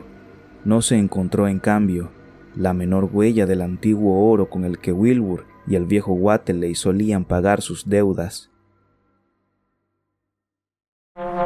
El horror se desató en el transcurso de la noche del 9 de septiembre. Los ruidos de la montaña habían sido muy intensos aquella tarde y los perros ladraron con fenomenal estrépito durante toda la noche. Quienes madrugaron el día 10 advirtieron un peculiar hedor en la atmósfera. Hacia las 7 de la mañana, Luther Brown, el mozo de la granja de George Corey, situado entre el barranco de Cold Spring y el pueblo, bajó corriendo presa de una gran agitación del pastizal de diez acres a donde había llevado a pasear las vacas. Estaba aterrado de espanto cuando entró a tropicones en la cocina de la granja, mientras no menos despavoridas vacas se ponían a patalear y mugir en tono lastimero en el corral, tras seguir al chico todo el camino de vuelta tan atemorizados como él.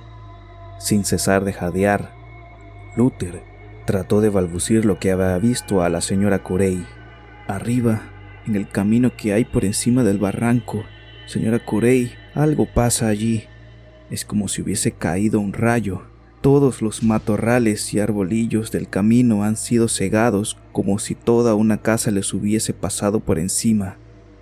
Y eso no es lo peor. Hay huellas en el camino. Señora Corey, tremendas huellas circulares tan grandes como la tapa de un tonel y muy hundidas en la tierra, como si hubiese pasado un elefante por allí, solo que las huellas tendrán más de cuatro pies.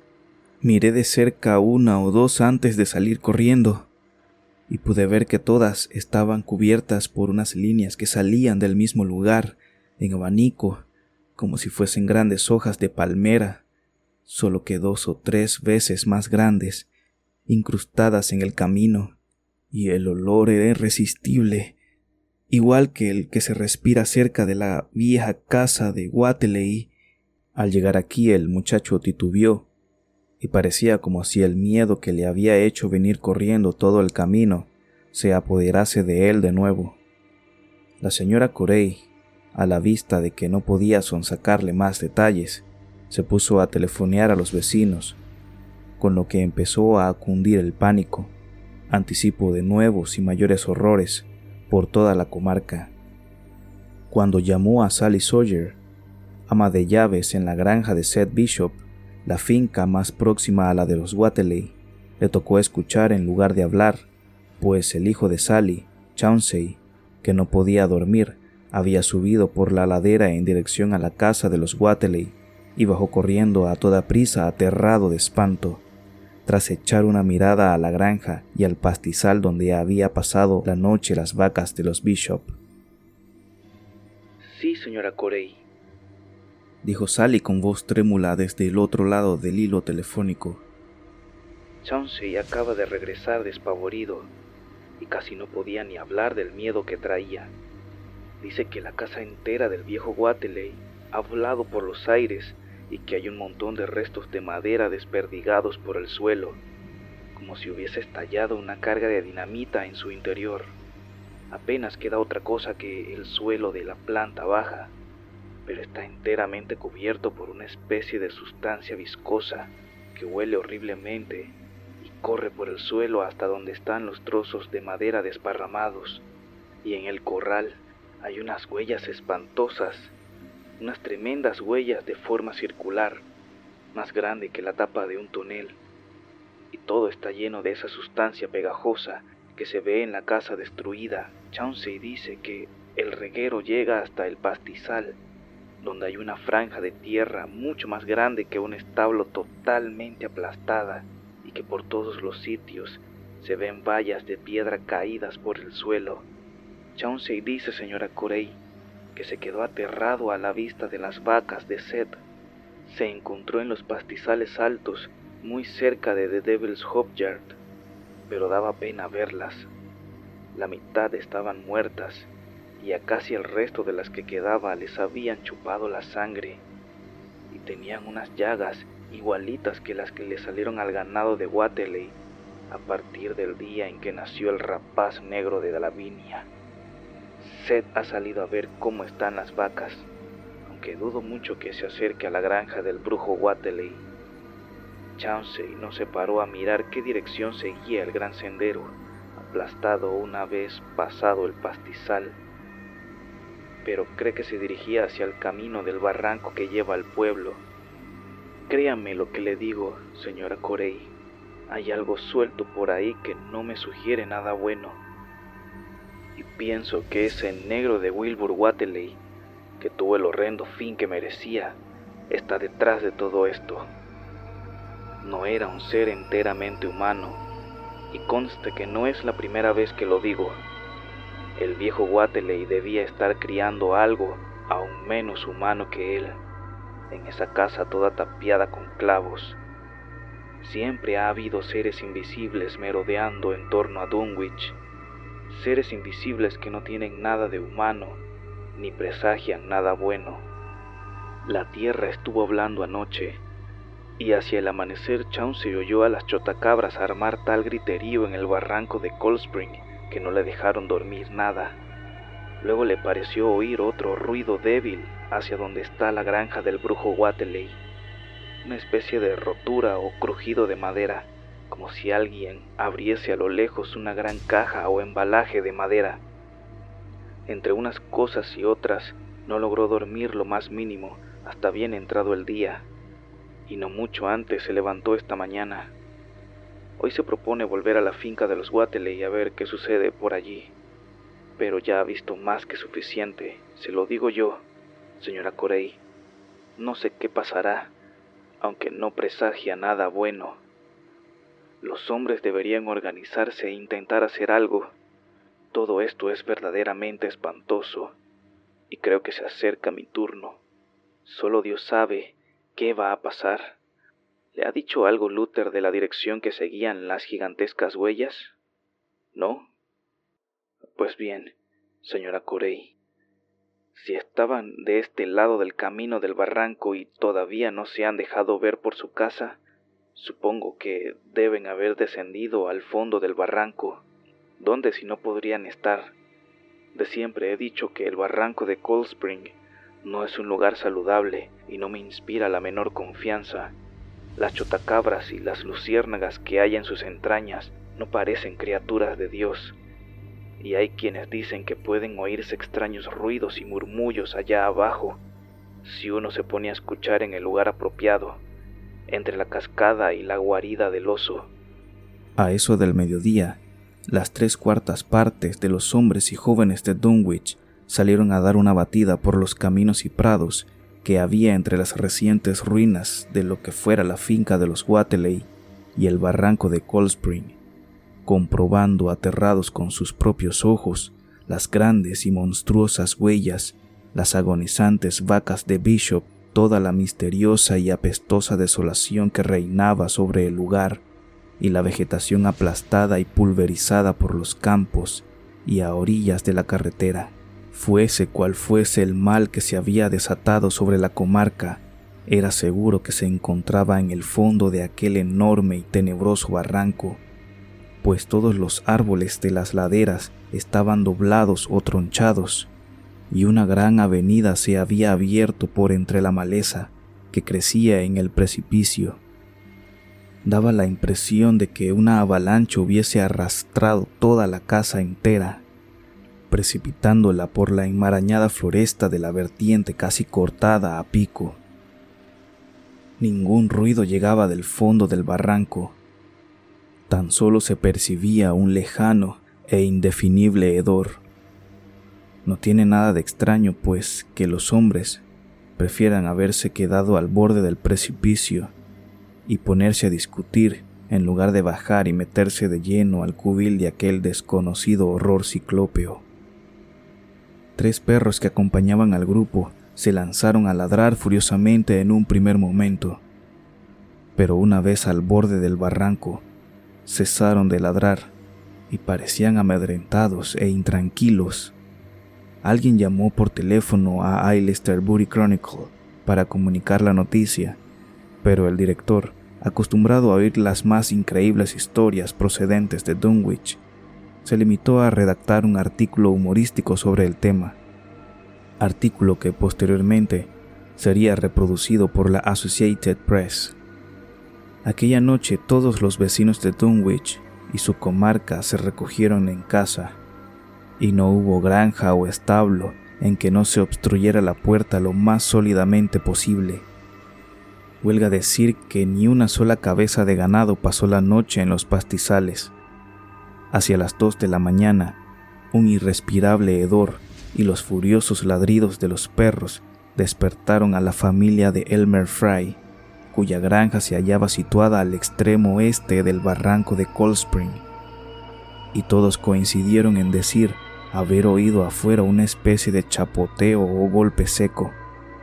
La señora Fry propuso telefonear inmediatamente a los vecinos, pero cuando su marido estaba a punto de decirle que lo hiciese, se oyó un crujido de madera que vino a interrumpir sus deliberaciones. Al parecer, el ruido procedía del establo y fue seguido al punto por un escalofriante mugido y pataleos de las vacas. Los perros se pusieron a echar espumarajos por la boca y se acurrucaron a los pies de los miembros de la familia Fry, despavoridos de terror. El dueño de la casa, movido por la fuerza de la costumbre, Encendió un farol, pero sabía bien que salir fuera al oscuro corral significaba la muerte. Los niños y las mujeres lloriqueaban, pero evitaban hacer todo ruido, obedeciendo algún oscuro y atávico sentido de conservación que les decía que sus vidas dependían de que guardasen absoluto silencio. Finalmente, el ruido del ganado remitió hasta no pasar de lastimeros mugidos, seguido de una serie de chasquidos, crujidos y fragores impresionantes. Los fray, apiñados en el salón, no se atrevieron a moverse para nada hasta que no se desvanecieron los últimos ecos ya muy en el interior del barranco de Cold Spring. Luego, entre los débiles mugidos que seguían saliendo del establo y los endiablados chirridos de las últimas chotacabras aún despiertas en el fondo del barranco, Selina Fry se acercó, tambaleándose, al teléfono y difundió a los cuatro vientos cuanto sabía sobre la segunda fase del horror. Al día siguiente, la comarca entera era presa de un pánico atroz, y podía verse un continuo trasiego de atemorizados y silenciosos grupos de gente que se acercaban al lugar donde había producido el horripilante acontecimiento nocturno. Dos impresionantes franjas de destrucción se extendían desde el barranco hasta la granja de Fry, en tanto unas monstruosas huellas cubrían la tierra desprovista de toda vegetación, y una fachada del viejo establo pintado de rojo se hallaba tirada por el suelo. De los animales Solo se logró encontrar e identificar a la cuarta parte. Algunas de las vacas estaban pulverizadas en pequeños fragmentos y a las que sobrevivieron no hubo más remedio que sacrificarlas. Earl Sawyer propuso ir en busca de ayuda a Arkham o a Aylesbury, pero muchos rechazaron su propuesta por estimarla inútil. El anciano Sebulón Wateley de una rama de la familia a caballo entre el sano juicio y la degradación, aventuró de forma harto increíble que lo mejor sería celebrar un ritual en las cumbres montañosas. De siempre se habían observado escrupulosamente en su familia las tradiciones y sus recuerdos de cantos en los grandes círculos de piedra. No tenía nada que ver con lo que pudieran haber hecho Wilbur y su abuelo. La noche se hizo sobre la consternada comarca de Dunwich, demasiado pasiva para lograr poner en marcha una eficaz defensa contra la amenaza que se cernía sobre ella. En algunos casos, las familias con estrechos vínculos se cobijaron bajo un mismo techo para estar ojo avisor en medio de la cerrada oscuridad nocturna, pero, por lo general, volvieron a repetirse las escenas de levantamiento de barricadas de la noche precedente y los futiles e ineficaces gestos de cargar herrumbrosos mosquetes y colocar las horcas al alcance de la mano.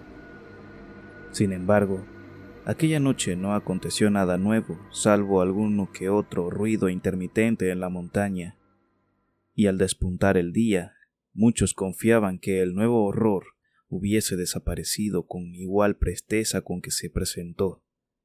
Incluso había algunos espíritus temerarios que proponían lanzar una expedición de castigo al fondo del barranco, si bien no se aventuraron a predicar con el ejemplo a una mayoría que, en principio, no parecía dispuesta a seguirles. Al caer de nuevo la noche, volvieron a repetirse las escenas de las barricadas, aunque esta vez fueron menos las familias que se agruparon bajo un mismo techo. A la mañana siguiente, tanto en la granja de Fry como en la de Bishop, pudo advertirse cierta agitación entre los perros e indefinidos sonidos y fétidos olores en la lejanía, mientras que los expedicionarios más madrugadores se horrorizaron al ver de nuevo y recientes las monstruosas huellas en el camino que orillaba Sentinel Hill.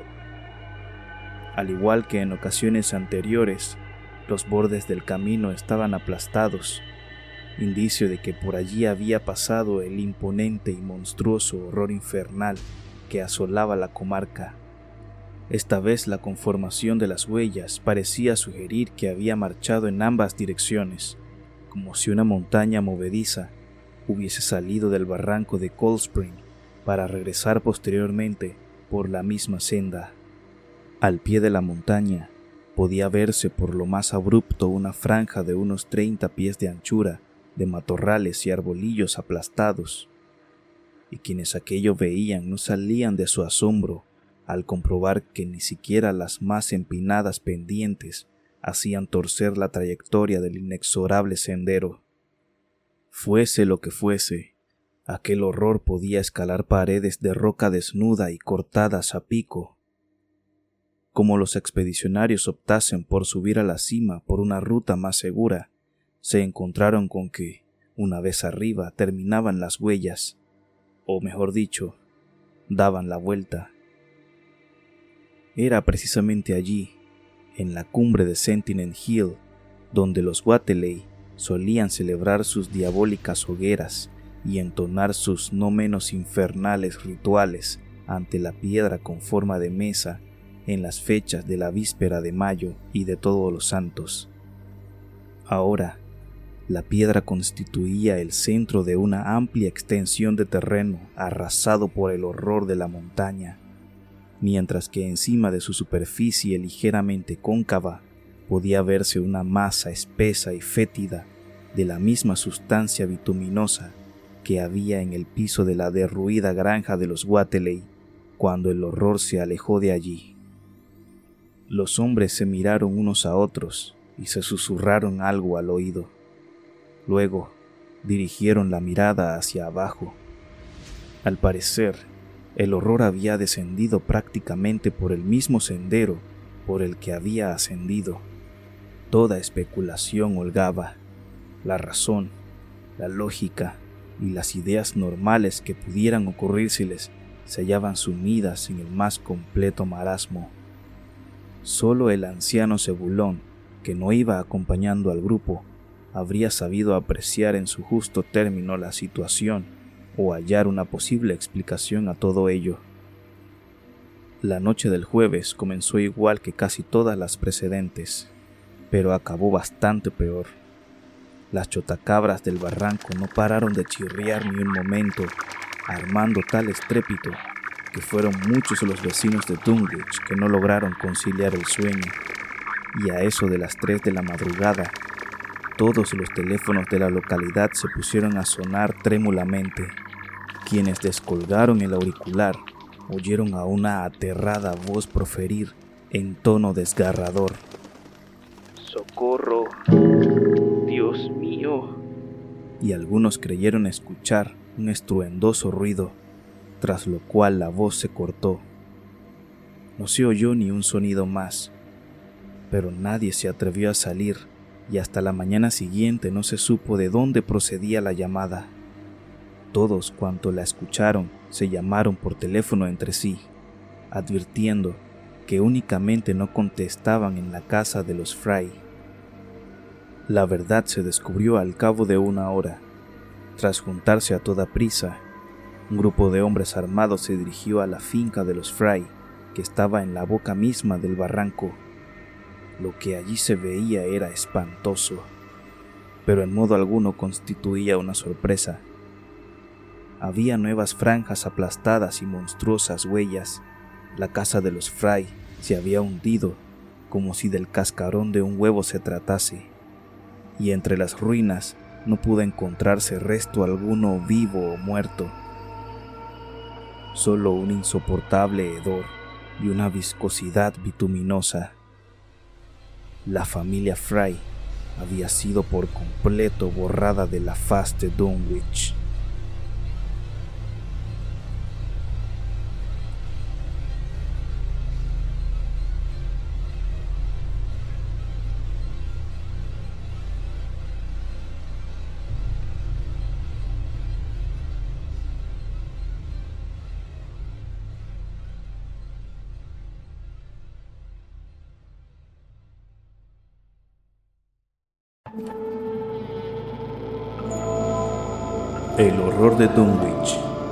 Capítulo 8.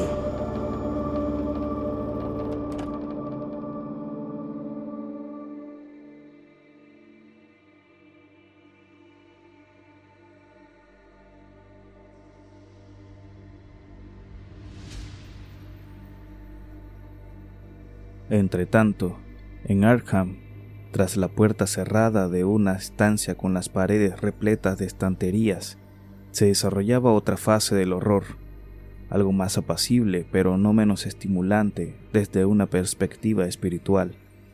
El extraño manuscrito o diario de Wilbur Wateley, entregado a la Universidad de Miskatonic para su oportuna traducción, había sido la causa de muchos quebraderos de cabeza y no pocas muestras de desconcierto entre los especialistas en lenguas antiguas y modernas del claustro su mismo alfabeto, no obstante la similitud que a primera vista guardaba con la variante del árabe hablado en Mesopotamia, resultaba totalmente desconocido a las autoridades en la materia.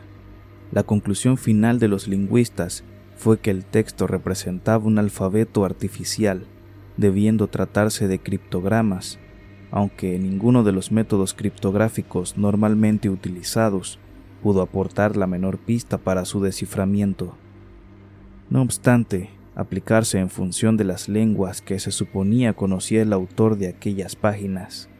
En cuanto a los antiguos libros encontrados en el domicilio de los Wateley, si bien presentaban un gran interés y en varios casos prometían abrir nuevas y tenebrosas vías de investigación entre los filósofos y hombres de ciencia, no contribuyeron nada a dilucidar el enigma. Uno de ellos, un pesado volumen con un cierre metálico, estaba escrito en otro alfabeto igualmente desconocido. Si bien sus caracteres eran muy diferentes y guardaba cierta semejanza con el sánscrito, finalmente el viejo libro mayor cayó en manos del doctor Armitage, y ello tanto en atención especial al interés que había demostrado en el caso Wateley como por sus vastos conocimientos lingüísticos y experiencias en las fórmulas místicas de la antigüedad y el medioevo. Armitage sabía que el alfabeto era utilizado con fines esotéricos por ciertos cultos arcanos procedentes de épocas pasadas, y que habían adoptado numerosos rituales y tradiciones de los saoríes del mundo sarraceno.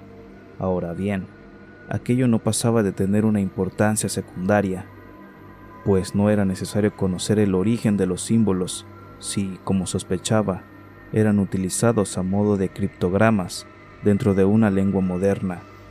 Estaba persuadido de que, habida cuenta de la voluminosa cantidad de texto que contenía, el autor difícilmente se habría tomado la molestia de utilizar otra lengua que la suya, salvo quizá a la hora de expresar ciertas fórmulas mágicas o conjuros especiales.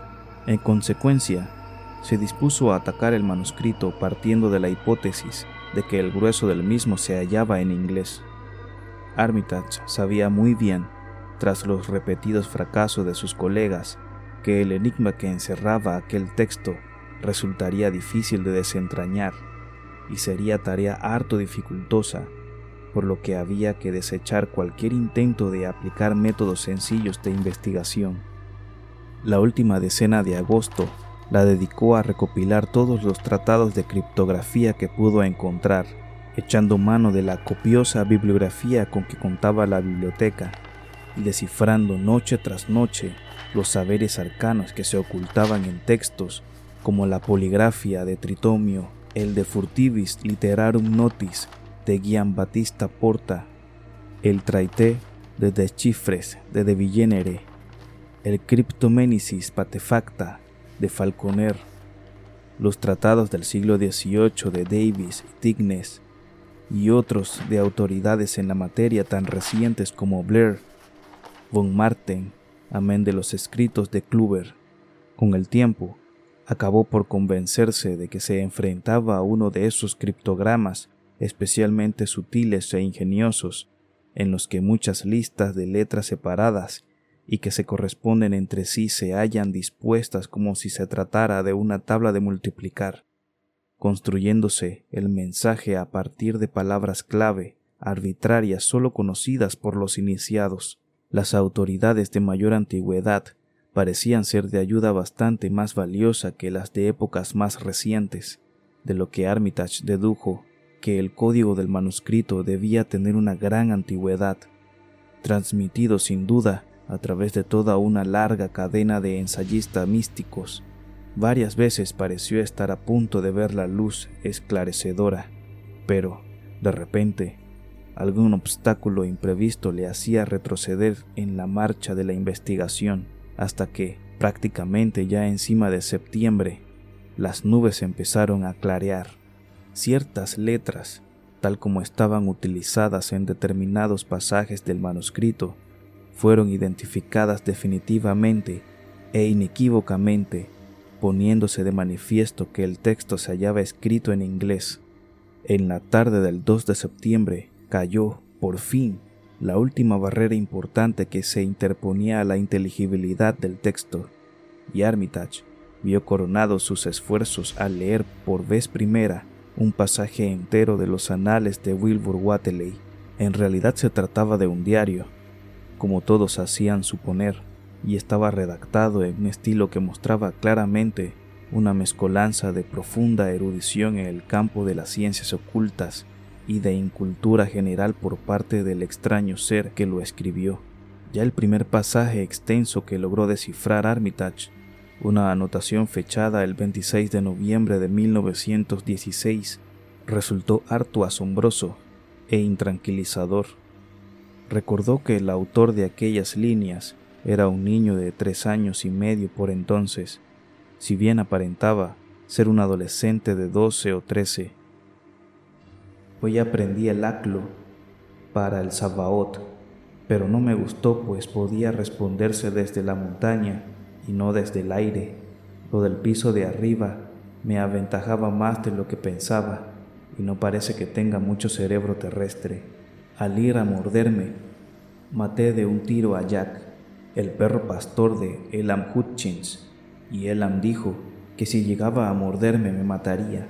Confío en que no lo haga Anoche el abuelo me hizo pronunciar la fórmula mágica Do, que me pareció ver la ciudad secreta en los dos polos magnéticos.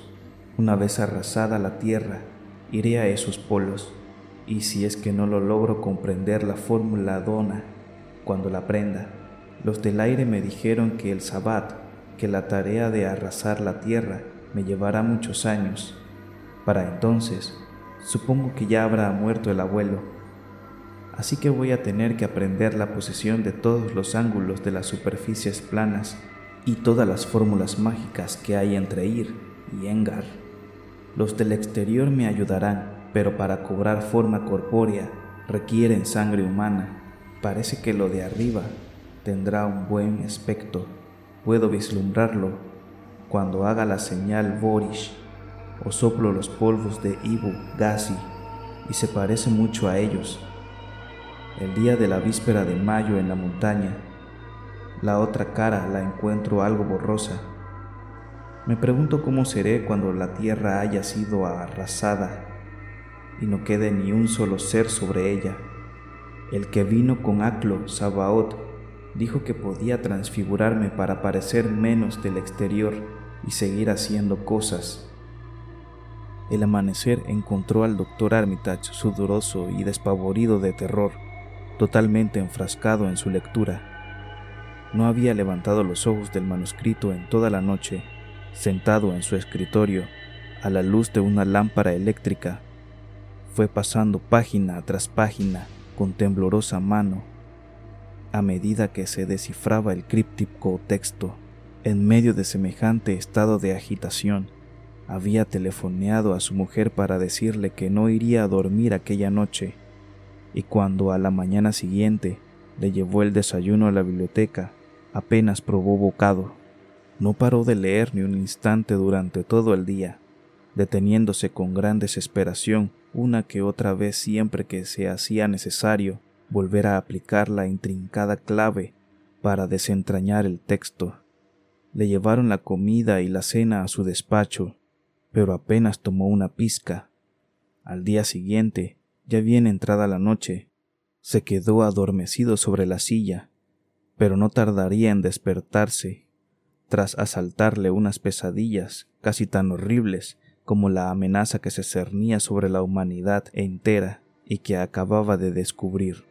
La mañana del 4 de septiembre, el profesor Rice y el doctor Morgan insistieron en ver a Armitage siquiera un momento, saliendo de la entrevista temblorosos y con el semblante demudado. Al anochecer, Armitage se fue a la cama, pero solo esporádicamente pudo conciliar el sueño. Al día siguiente, miércoles, volvió a enfrascarse en la lectura del manuscrito y tomó infinidad de notas, tanto de los pasajes que iba leyendo como de los ya descifrados. En la madrugada se quedó dormido unos momentos en un sillón del despacho, pero antes de que amaneciese ya estaba de nuevo con la vista sobre el manuscrito. Aún no habían dado las doce cuando su médico, el doctor Harwell, fue a verle e insistió por su propio bien en la necesidad de que dejase de trabajar, pero Armitage se negó a seguir los consejos del médico, alegando que para él era de vital importancia acabar de leer el diario, al tiempo que le prometía una explicación más detallada en su debido momento. Aquella tarde, justo en el momento en que empezaba a oscurecer, acabó su alucinante y agotadora lectura y se dejó caer sobre la silla totalmente exhausto. Su mujer, que acudió a llevarle la cena, le encontró postrado en un estado casi comatoso, pero Armitage aún conservaba la conciencia suficiente como para proferir un fenomenal grito que la hizo retroceder. Al advertir que sus ojos se posaban en las notas que había tomado, levantándose a duras penas de la silla, recogió las hojas garrapateadas que había sobre la mesa y las metió en un gran sobre que guardó en el bolsillo interior del abrigo. Aún le quedaban fuerzas para regresar a casa por su propio pie, pero era tan evidente que precisaba de auxilios médicos que hubo que llamar urgentemente al doctor Hardwell. Al irse a la cama, siguiendo las indicaciones del médico, no cesaba de repetir una y otra vez. Pero ¿qué hacer, Dios mío? ¿Qué hacer? Armitage durmió toda aquella noche, pero al día siguiente estuvo delirando a intervalos. No dio ninguna explicación al doctor Harwell, pero en sus momentos de lucidez hablaba de la imperiosa necesidad de mantener una larga reunión con Rice y Morgan. No había quien entendiera sus desvaríos, en los que hacía desesperados llamamientos para que se destruyera algo que decía se encontraba en una casa herméticamente cerrada con tablones, al tiempo que hacía increíbles alusiones a un plan para eliminar de la faz de la tierra a toda especie humana y a toda vida vegetal y animal que se proponía llevar a cabo un terrible y antiquísima raza de seres precedentes de otras dimensiones siderales. En sus gritos decía cosas tales como el mundo estaba en peligro, pues los seres ancianos se habían propuesto desmantelarlo y barrerlo del sistema solar y del cosmo de la materia para sumirlo en otro nivel fase incorpórea del que había salido hacía billones y billones de milenios. En otros momentos pedía que le trajera el temible Necronomicon y el Daemonolatreia de Remigio, volúmenes ambos en lo que estaba persuadido de encontrar la fórmula mágica con la que conjurar tan aterrador peligro. Hay que detenerlos, hay que detenerlos como sea. Se lanzaba a gritar desesperadamente. Los Wateley se proponen abrirles camino, y lo peor de todo aún está por llegar. Digan a Rice y Morgan que hay que hacerlo. Es una operación que entraña un gran peligro pero yo sé cómo fabricar los polvos. No ha recibido ningún alimento desde el 2 de agosto, el día en que Wilbur vino a morir aquí y a estas alturas. Pero Armitage, pese a sus 73 años, tenía aún una naturaleza resistente y el trastorno se le pasó en el curso de la noche y no vino acompañado de fiebres. El viernes se levantó ya avanzado el día, con la cabeza despejada aunque con el semblante adusto por el miedo que le roía las entrañas y por la tremenda responsabilidad que ahora pasaba sobre él. El sábado por la tarde se sintió con fuerzas para ir a la biblioteca y mantener una reunión con Rice y Morgan. Los tres hombres estuvieron devanándose los sesos el resto del día con las más increíbles especulaciones y los más alucinantes debates. Sacaron montones de terribles libros sobre saberes arcanos de las estanterías y de los lugares donde estaban encerrados a buen recaudo, y estuvieron copiando esquemas y fórmulas mágicas con febril premura y en cantidades ingentes. No cabía la menor duda al respecto. Los tres habían visto el agonizante cuerpo de Wilbur Wateley postrado en una estancia de aquel mismo edificio por lo que a ninguno de ellos se le pasó siquiera por la cabeza considerar el diario como los delirios de un loco. Las opiniones sobre la conveniencia de dar cuenta a la policía de Massachusetts estaban encontradas y poniéndose la negativa en última instancia. Había cosas en todo aquello que resultaban muy difíciles, por no decir imposibles, de creer por quienes no estaban al tanto de todo lo que allí sucedía como muy bien se vería tras varias investigaciones realizadas con posterioridad a los hechos. Ya entrada la noche, la sesión se levantó sin que hubiera trazado un plan definitivo, pero durante todo el domingo Armitage estuvo ocupado cotejando fórmulas mágicas y haciendo combinaciones de productos químicos sacados del laboratorio de la universidad. Cuanto más pensaba en el infernal diario, más dudas le asaltaban sobre la eficacia de cualquier agente material para destruir al ser que Wilbur Wateley había dejado tras de sí, el amenazador ser desconocido para él, que unas horas después habría de abatirse sobre la localidad y acabaría siendo trágicamente conocido por el horror de Dunwich. El lunes apenas difirió de la víspera para Armitage, pues la tarea en que estaba embarcado requería continuas búsquedas y experimentos. Nuevas consultas sobre el diario de aquel monstruoso ser trajeron como consecuencia una serie de cambios en el plan originalmente trazado, y con todo, sabía que al final seguiría adoliendo de grandes fallas y riesgos. Para el martes ya había esbozado una línea precisa de actuación y creía que en menos de una semana estaría en condiciones de trasladarse a Dunwich. Pero con el miércoles vino la gran conmoción, casi inadvertido. En una esquina del Arkham Advertiser podía verse un pequeño despacho de la agencia Associate Press, en el que se comentaba en tono jocoso que el whisky introducido de contrabando en Dunwich había producido un monstruo que batía todos los récords. Armitage, sobrecogido ante la noticia, telefoneó al instante a Rice y a Morgan. Hasta bien entrada la noche estuvieron debatiendo los planes a seguir y al día siguiente se lanzaron apresuradamente a hacer los preparativos para el viaje. Armitage sabía muy bien que iban a tener que habérselas con pavorosas fuerzas, pero también veía claramente que era el único medio de acabar con aquel maléfico embrollo que otros antes que él habían venido a complicar y agravar.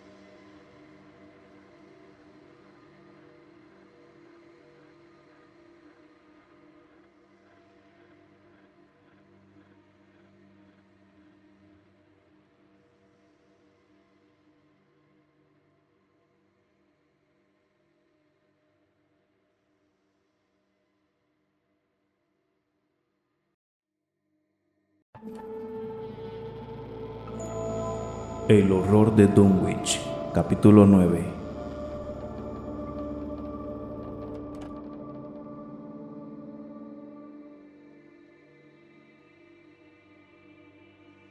El viernes por la mañana, Armitage, Rice y Morgan salieron en automóvil hacia Dunwich, llegando al pueblo sobre la una de la tarde. Hacía un día espléndido, pero hasta en el fuerte sol reinante parecía presagiarse una inquietante calma, como si algo espantoso se cerniese sobre aquellas montañas extrañamente rematadas en forma de bóveda, y sobre los profundos y sombríos barrancos de la asolada región. De vez en cuando podía divisarse recortado contra el cielo un lúgubre círculo de piedras en las cumbres montañosas, por la atmósfera de silenciosa tensión que se respiraba en la tienda de Osborne, los tres investigadores comprendieron que algo horrible había sucedido, y pronto se enteraron de la desaparición de la casa y de la familia entera de Elmer Fry. Durante toda la tarde estuvieron recorriendo los alrededores de Dunwich, preguntando a la gente qué había sucedido, y viendo con sus propios ojos, en medio de un creciente horror, las pavorosas ruinas de la casa de los Fry, con sus persistentes restos de aquella substancia bituminosa, las espantosas huellas dejadas en el corral, el ganado malherido de Seth Bishop y las impresionantes franjas de vegetación arrasada que había por doquier. El sendero dejado a todo lo largo de Sentinel Hill le parecía a Armitage de una significación casi devastadora, y durante un buen rato se quedó mirando la siniestra piedra en forma de altar que se divisaba en la cima. Finalmente, los investigadores de Arkham, enterados de que aquella misma mañana habían llegado unos policías de Aylesbury en respuesta a las primeras llamadas telefónicas dando cuenta de la tragedia acaecida a los Fry, resolvieron ir en búsqueda de los agentes y contrastar con ellos sus impresiones sobre la situación pero una cosa fue decirlo y otra hacerlo, pues no se veía a los policías por ninguna parte. Habían venido en total cinco en un coche que se encontró abandonado en un lugar próximo a las ruinas del corral de Elmer Fry. Las gentes de la localidad, que hacía tan solo un rato habían estado hablando con los policías, se hallaban tan perplejas como Armitage y sus compañeros. Fue entonces cuando el viejo Sam Hutchins se le vino a la cabeza una idea y, lívido, dio un codazo a Fred Farr al tiempo que apuntaba hacia el profundo y resumante abismo que se abría frente a ellos. Dios mío, dijo jadeando, mira que les advertí que no bajasen al barranco. Jamás se me ocurrió que fuera a meterse nadie ahí con esas huellas y ese olor y con las chotacabras armando tal griterío en plena luz del día. Un escalofrío se apoderó de todos los allí congregados, granjeros e investigadores, al oír las palabras del viejo Hutchins, y todos agudizaron instintivamente el oído. Armitage, ahora que se encontraba por vez primera frente al horror y su destructiva labor, no pudo evitar temblar ante la responsabilidad que se le venía encima. Pronto caería la noche sobre la comarca, las horas en que la gigantesca monstruosidad salía de su cubil para proseguir sus pavorosas incursiones. Negotium perambulans in tenebris. El anciano bibliotecario se puso a recitar la fórmula mágica que había aprendido de memoria, al tiempo que estrujaba con la mano el papel en que se contenía la otra fórmula alternativa que no había memorizado. Seguidamente, comprobó que su linterna se encontraba en perfecto estado. Rice, que estaba a su lado, sacó de un maletín un pulverizador de esos que se utilizan para combatir los insectos, mientras Morgan desfundaba el rifle de caza en el que se seguía confiando, pese a las advertencias de sus compañeros de que las armas no valdrían de nada frente a tan monstruoso ser. Armitage, que había leído el estremecedor diario de Wilbur, Sabía muy bien qué clase de materialización podía esperarse, pero no quiso atemorizar más a los vecinos de Dunwich con nuevas insinuaciones o pistas. Esperaba poder librar al mundo de aquel horror sin que nadie se enterase de la amenaza que se cernía sobre la humanidad entera. A medida que la oscuridad fue haciéndose más tensa, los vecinos de Dunwich comenzaron a dispersarse y emprendieron el regreso a casa ansiosos por encerrarse en su interior, pese a la evidencia de que no había cerrojo o cerradura que pudiese resistir los embates de un ser de tan descomunal fuerza que podía tronchar árboles y triturar casas a su antojo. Sacudieron la cabeza al enterarse del plan que tenían los investigadores de permanecer de guardia en las ruinas de la granja de Fry, próxima al barranco. Al despedirse de ellos, apenas albergaban esperanzas de volver a verlos con vida a la mañana siguiente. Aquella noche se oyó un enorme fragor en las montañas y las chotacabras chirriaron con endiablado estrépito. De vez en cuando, el viento que subía del fondo del barranco de Cold Spring traía un hedor insoportable a la ya cargada atmósfera nocturna, un hedor como el que aquellos tres hombres ya habían percibido en una anterior ocasión al encontrarse frente a aquella moribunda criatura que durante quince años y medio pasó por un ser humano. Pero la tan esperada monstruosidad no se dejó ver en toda la noche. No cabía duda. Lo que había en el fondo del barranco aguardaba el momento propicio, y Armitage dijo a sus compañeros que sería suicida intentar atacarlo en medio de la oscuridad nocturna.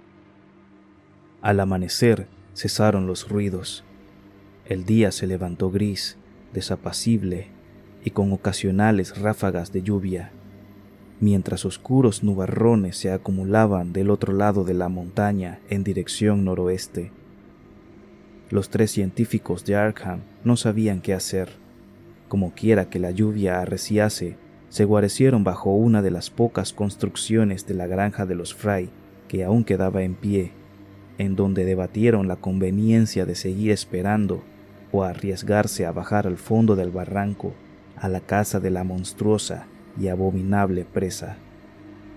El aguacero arreciaba por momentos y en la lejanía se oía el fragor producido por los truenos, en tanto que el cielo resplandecía por los relámpagos que lo rasgaban y muy cerca de donde se encontraban se vio caer un rayo, como si directamente se dirigiese al maldito barranco. El cielo se oscureció totalmente y los tres científicos esperaban que la tormenta, aunque violenta, pasara rápidamente y luego esclareciera. Aún seguía cubierto de oscuros nubarrones el cielo cuando, no haría siquiera una hora, hasta ellos llegó un auténtico babel de voces que se acercaba por el camino. Al poco pudo divisarse un grupo despavorido integrado por algo más de una docena de hombres que venían corriendo y no cesaban de gritar y hasta de sollozar histéricamente. Uno de ellos, que marchaba a la cabeza, prorrumpió a balbucir palabras sin sentido. Sintiendo un pavoroso escalofrío los investigadores de Arkham cuando las palabras adquirieron coherencia. Oh Dios mío, Dios mío, se oyó decir a alguien con una voz entrecortada. Vuelve de nuevo, y esta vez en pleno día. Ha salido, ha salido y se mueve en estos momentos. Que el Señor nos proteja. Tras oírse unos jadeos, la voz se sumió en el silencio, pero otro de los hombres retomó el hilo de lo que decía el primero. Hace casi una hora, Seb Wateley oyó sonar el teléfono. Quien llamaba era la señora Corey, la mujer de George, el que vive abajo en el cruce. Dijo que Luther, el mozo, había salido en busca de las vacas al ver el tremendo rayo que cayó, cuando observó que los árboles se doblaban en la boca del barranco, del lado opuesto de la vertiente, y percibió el mismo hedor que se respiraba en las inmediaciones de las grandes huellas el lunes por la mañana, y según ella, Luther dijo haber oído una especie de crujido o chapoteo, un ruido mucho más fuerte que el producido por los árboles o arbustos al doblarse, y de repente los árboles que había a orillas del camino se inclinaron hacia un lado y se oyó un horrible ruido de pisadas y un chapoteo en el barro. Pero, aparte de los árboles y la maleza doblados, Luther no vio nada.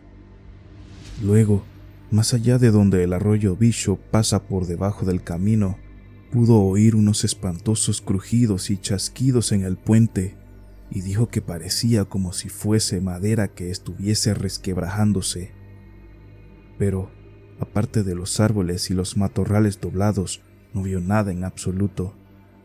Y cuando los crujidos se perdieron a lo lejos, en el camino que lleva a la granja del brujo Wateley y a la cumbre de Sentinel Hill, Luther tuvo el valor de acercarse al lugar donde se oyeron los ruidos primero y se puso a mirar el suelo. No se veía otra cosa que agua y barro. El cielo estaba encapotado y la lluvia que caía empezaba a borrar las huellas, pero cerca de la boca del barranco, donde los árboles se hallan caídos por el suelo, aún había unas horribles huellas tan gigantescas como las que vio el lunes pasado. Al llegar aquí, tomó la palabra el hombre que había hablado en primer lugar. Pero eso no es lo malo, eso fue solo el principio. Seb convocó a la gente y todos estaban escuchando cuando se cortó una llamada telefónica que hacían desde la casa de Seth Bishop. Sally, la mujer de Seth, no paraba de hablar. En tono muy acalorado, acababa de ver los árboles tronchados al borde del camino y dijo que una especie de ruido acorchado, parecido al de las pisadas de un elefante, se dirigía a la casa. Luego dijo que un olor espantoso se metió de repente por todos los rincones de la casa y que su hijo Chauncey no cesaba de gritar que el olor era idéntico al que había en las ruinas de la granja de Wateley el lunes por la mañana. Y a todo esto, los perros no paraban de lanzar horribles aullidos y ladridos. De repente, Sally pegó un fenomenal grito y dijo que el cobertizo que había junto al camino se había derrumbado como si la tormenta se lo hubiese llevado por delante, solo que apenas corría el viento para pensar en algo así. Todos escuchábamos con atención y a través del hilo podía oírse el jadeo de multitud de gargantas pegadas al teléfono. De repente, Sally volvió a proferir un espantoso grito y dijo que la cerca que había delante de la casa acababa de derrumbarse aunque no se veía la menor señal que indicara a qué podía deberse. Luego, todos los que estábamos pegados al hilo oyeron chillar también a Chauncey y al viejo Seth Bishop, y Sally decía a gritos que algo enorme había caído encima de la casa. No un rayo ni nada por el estilo, sino algo descomunal que se abalanzaba contra la fachada y los embates eran constantes aunque no se veía nada a través de las ventanas. Y luego, y luego, el terror podía verse reflejado en todos los rostros, y Armitage, aun cuando no estaba menos aterrado, tuvo el aplomo suficiente para decirle a quien tenía la palabra que prosiguiera. Y luego, luego, Sally lanzó un grito estremecedor y dijo, Socorro, la casa se viene abajo y desde el otro lado del hilo pudimos oír un fenomenal estruendo y un espantoso griterío, igual que pasó en la granja de Elmer Fry, solo que esta vez peor. El hombre que hablaba hizo una pausa y otro de los que venía en el grupo prosiguió el relato. Eso fue todo.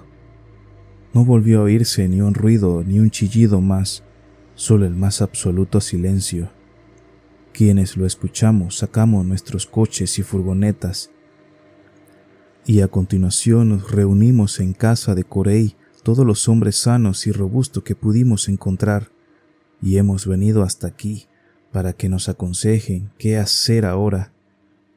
Es posible que todo sea un castigo del Señor por nuestras iniquidades, un castigo del que ningún mortal puede escapar. Armitage comprendió que había llegado el momento de hacer algo y, con aire resuelto, se dirigió al vacilante grupo de despavoridos campesinos. No queda más remedio que seguirlo, señores, dijo tratando de dar a su voz el tono más tranquilizador posible. Creo que hay una posibilidad de acabar de una vez por todas con lo que quiera que sea ese monstruo. Todos ustedes conocen de sobra la fama de brujos que tenían los Wateley. Pues bien, este abominable ser tiene mucho de brujería, y para acabar con él hay que recurrir a los mismos procedimientos que utilizaban ellos.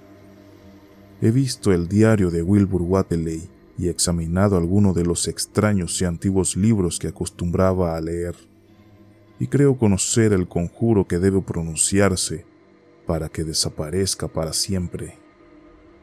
Naturalmente, no puede hablarse de una seguridad total, pero vale la pena intentarlo. Es invisible, como me imaginaba, pero este pulverizador de largo alcance contiene unos polvos que deben hacerlo visible por unos instantes. Dentro de un rato vamos a verlo. Es realmente un ser pavoroso, pero aún hubiese sido mucho peor si Wilbur hubiese seguido con vida. Nunca llegará a saberse bien de qué se libró la humanidad con su muerte. Ahora solo tenemos un monstruo contra el que luchar, pero sabemos que no puede multiplicarse. Con todo, es posible que cause aún mucho daño. Así que no hemos de dudar a la hora de librar al pueblo de semejante monstruo. Hay que seguirlo, pues, y la forma de hacerlo ir a la granja que acaba de ser destruida. Que alguien vaya adelante, pues no conozco bien estos caminos, pero supongo que debe haber un atajo. ¿Están de acuerdo? Los hombres se movieron inquietos sin saber qué hacer, y Earl Sawyer, apuntando con un dedo tiznado por entre la cortina de lluvia que amainaba por momentos, dijo con voz suave, Creo que el camino más rápido para llegar a la granja de Seth Bishop es atravesar el prado que se ve ahí abajo y vadear el arroyo por donde es menos profundo, para subir luego por las restrojeras de Carrier y los bosques que hay a continuación. Al final se llega al camino alto que pasa a orillas de la granja de Seth, que está del otro lado. Armitage, Rice y Morgan se pusieron a caminar en la dirección indicada mientras la mayoría de los aldeanos marchaban lentamente tras ellos. El cielo empezaba a clarear y todo parecía indicar que la tormenta había pasado. Cuando Armitage tomaba involuntariamente una dirección equivocada, Joe Osborne se lo indicaba y se ponía adelante para mostrar el camino. El valor y la confianza de los hombres del grupo crecía por momentos aunque la luz crepuscular de la frondosa ladera casi cortada a pico que había al final del atajo, por entre cuyos fantásticos y añejos árboles hubieron de trepar cual si de una escalera se tratase, pusieron tales cualidades a prueba. Al final, llegaron a un camino lleno de barro justo al tiempo que salía el sol. Se hallaban algo más allá de la finca de Seth Bishop, pero los árboles tronchados y las inequívocas y horribles huellas eran buena prueba de que ya había pasado por allí el monstruo. Apenas se detuvieron unos momentos a contemplar los restos que quedaban en torno al gran hoyo. Era exactamente lo mismo que sucedió con los Fry, y nada vivo ni muerto podía verse entre las ruinas de lo que en otro tiempo fuera la granja y el establo de los Bishop. Nadie quiso permanecer allí mucho tiempo, entre aquel hedor insoportable y aquella viscosidad bituminosa. Todos volvieron instintivamente al sendero de espantosas huellas que se dirigía hacia la granja en ruinas de los Wateley y las laderas coronadas en forma de altar de Sentinel Hill. Al pasar ante lo que fuera la morada de Wilbur Wateley, todos los integrantes del grupo se estremecieron visiblemente y sus ánimos comenzaron a flaquear. No tenía nada de divertido seguir la pista de algo tan grande como una casa y no lograr verlo. Si bien podía respirarse en el ambiente una maléfica presencia infernal, frente al pie de Sentinel Hill las huellas dejaban el camino y podía apreciarse aún fresca la vegetación aplastada y tronchada a lo largo de la ancha franja que marcaba el camino seguido por el monstruo en su anterior subida y descenso de la montaña. Armitage sacó un potente catalejo y se puso a escrutar las verdes laderas de Sentinel Hill. Seguidamente se lo pasó a Morgan, que gozaba de una visión más aguda. Tras mirar unos instantes por el aparato, Morgan lanzó un pavoroso grito, pasándoselo seguidamente a Air Sawyer a la vez que le señalaba con el dedo un determinado punto de la ladera. Sawyer, tan desmañado como la mayoría de quienes no están acostumbrados a utilizar instrumentos ópticos, estuvo dándole vueltas unos segundos hasta que finalmente, y gracias a la ayuda de Armitage, logró centrar el objetivo. Al localizar el punto, su grito aún fue más estridente que el de Morgan. Dios Todopoderoso, la hierba y los matorrales se mueven. Está subiendo lentamente, como si reptara. En estos momentos llega a la cima. Que el cielo nos ampare. El germen del pánico pareció cundir entre los expedicionarios. Una cosa era salir a la casa del monstruoso ser y otra muy distinta encontrarlo. Era muy posible que los conjuros funcionaran, pero ¿Y si fallaban? Empezaron a levantarse voces en las que se le formulaba a Armitage todo tipo de preguntas acerca del monstruo, pero ninguna respuesta parecía satisfacerles. Todos tenían la impresión de hallarse muy próximos a fases de la naturaleza y de la vida absolutamente extraordinarias y radicalmente ajenas a la existencia misma de la humanidad.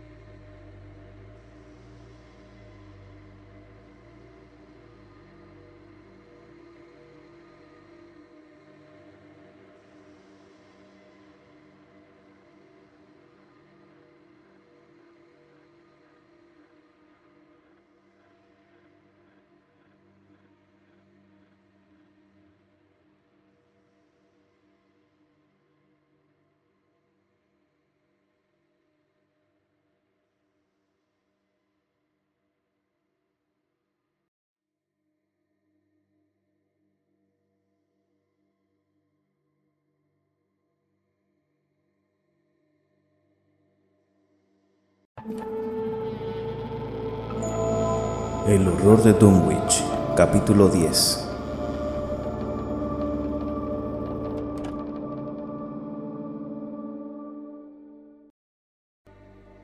Al final, los tres investigadores venidos de Arkham, el doctor Armitage, de canosa barba, el profesor Rice, rechoncho y de cabellos plateados, el doctor Morgan, delgado y de aspecto juvenil, acabaron subiendo solos la montaña.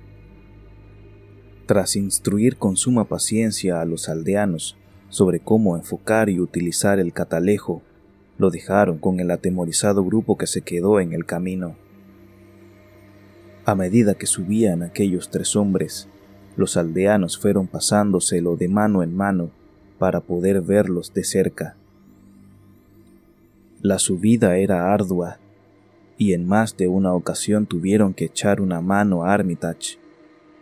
Muy por encima del esforzado grupo de expedicionarios, el gran sendero abierto en la montaña retumbaba como si su infernal hacedor volviera a pasar por él con premiosa alevosía. Así pues, era patente que los perseguidores cobraban terreno. Curtis Wateley, de la rama no degenerada de los Wateley, era quien miraba por el catalejo cuando los investigadores de Arkham se desviaron por el sendero. Curtis dijo al resto del grupo que, sin duda, los tres hombres trataban de llegar a un pico inferior desde el que se divisaba el sendero en un lugar muy por encima de donde se estaba aplastando la vegetación en aquellos momentos. Y así fue en realidad, pues los expedicionarios alcanzaron la pequeña elevación al poco de que el invisible monstruo pasara por allí.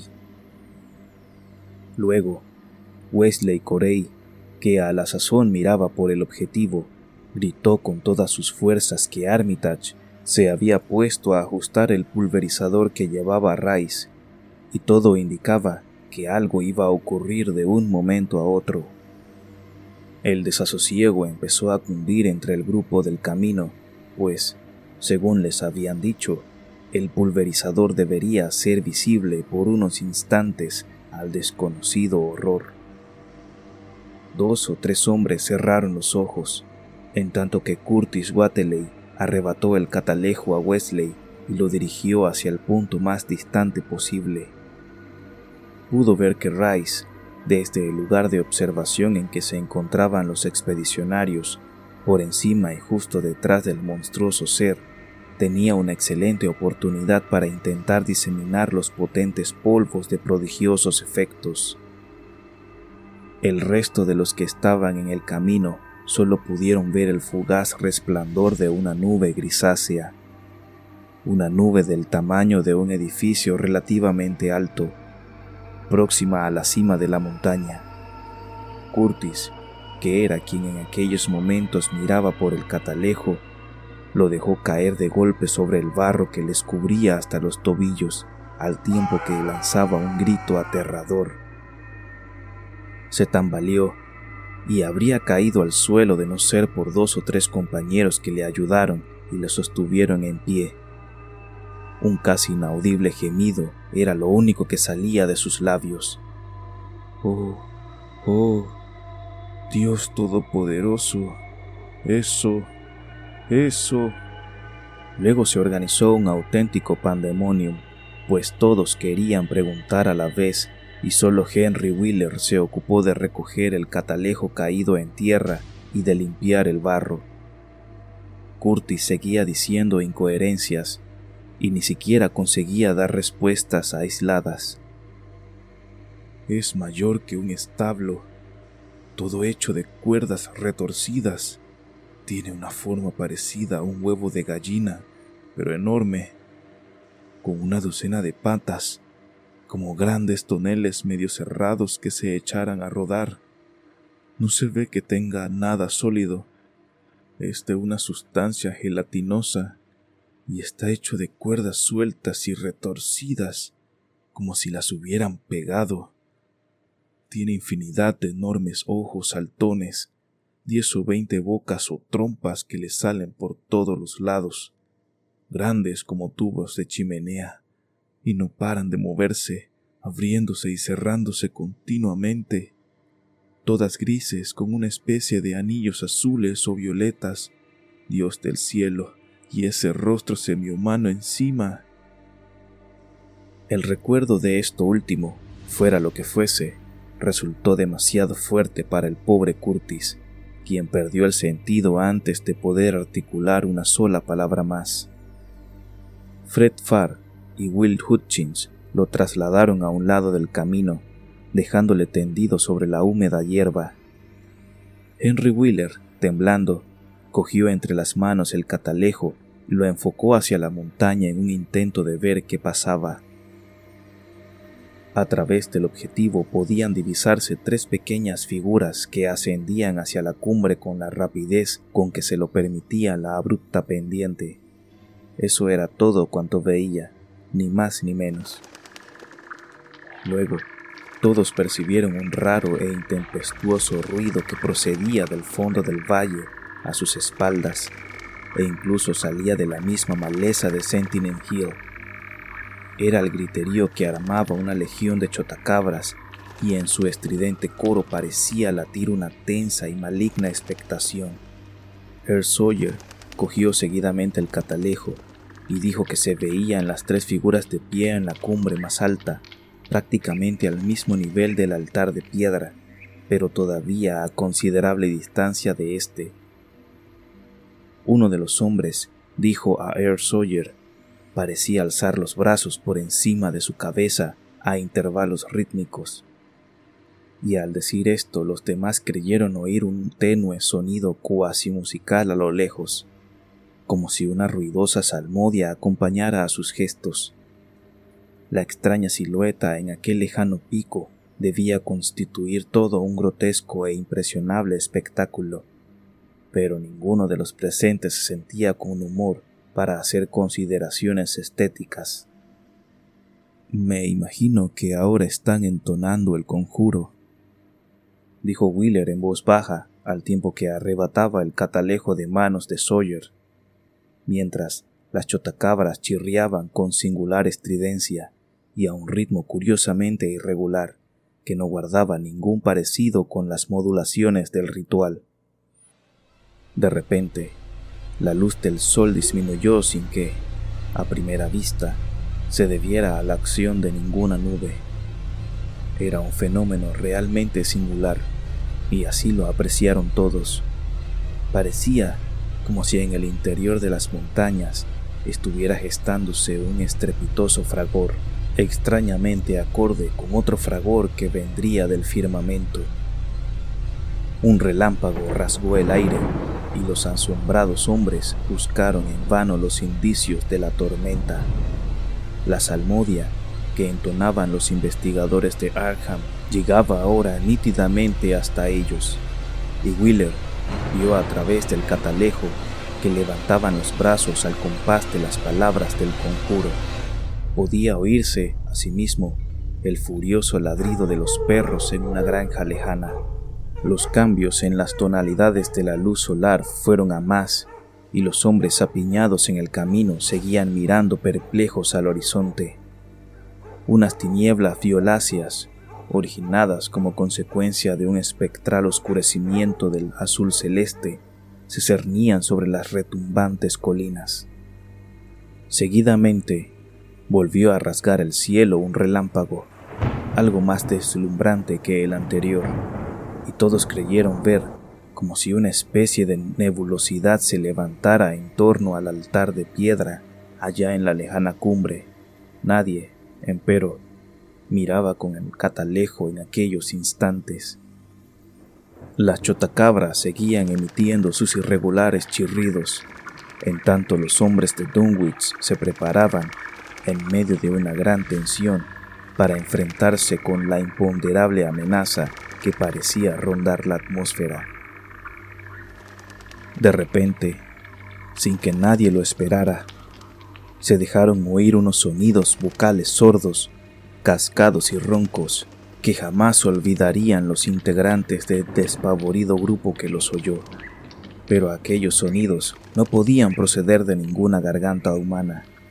pues los órganos vocales del hombre no son capaces de producir semejantes atrocidades acústicas. Más bien se diría que se habían salido del mismo Averno, si no fuese harto evidente que su origen se encontraba en el altar de piedra de Sentinel Hill, y hasta casi es erróneo llamar a semejantes atrocidades sonidos, por cuanto su timbre, horrible a la par que extremadamente bajo, se dirigía mucho más a los lóbregos focos de la conciencia y al terror que al oído. Pero uno debe calificarlos de tal, pues su forma recordaba, irrefutable, aunque vagamente, a palabras semiarticuladas.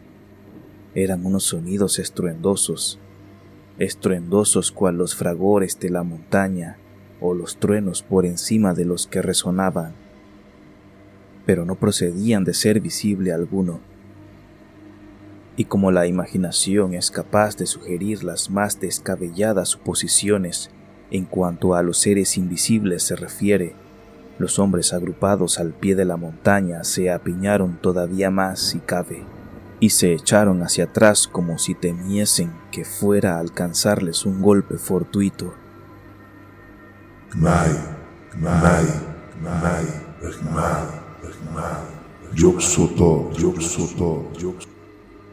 Sonaba el horripilante graznido procedente del espacio.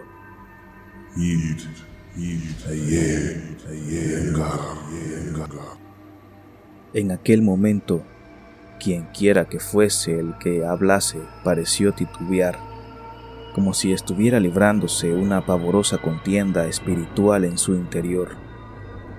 Henry Wheeler volvió a enfocar el catalejo, pero tan solo divisó las tres figuras humanas grotescamente recortadas en la cima de Sentinel Hill, las cuales no paraban de agitar los brazos a un ritmo frenético y de hacer extraños gestos, como si la ceremonia del conjuro estuviese próxima a su culminación.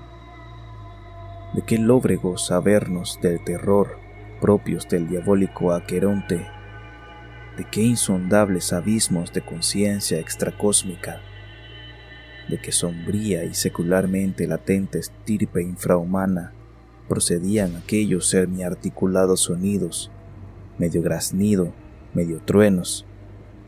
De repente volvían a oírse con renovado ímpetu y coherencia al acercarse a su máximo final y desgarrador frenesí.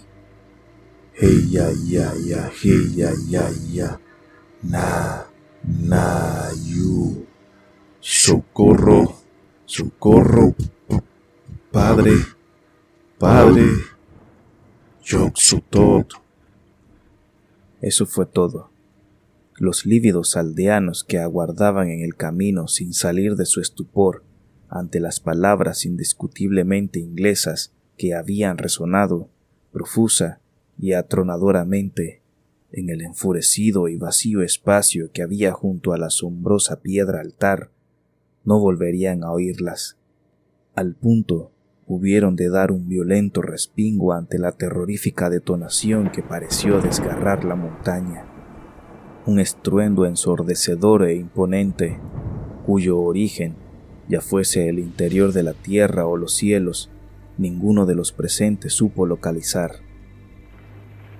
Un único rayo cayó desde el cenit violáceo sobre la piedra altar y una gigantesca ola de inconmensurable fuerza e indescriptible hedor bajó desde la montaña, bañando la comarca entera.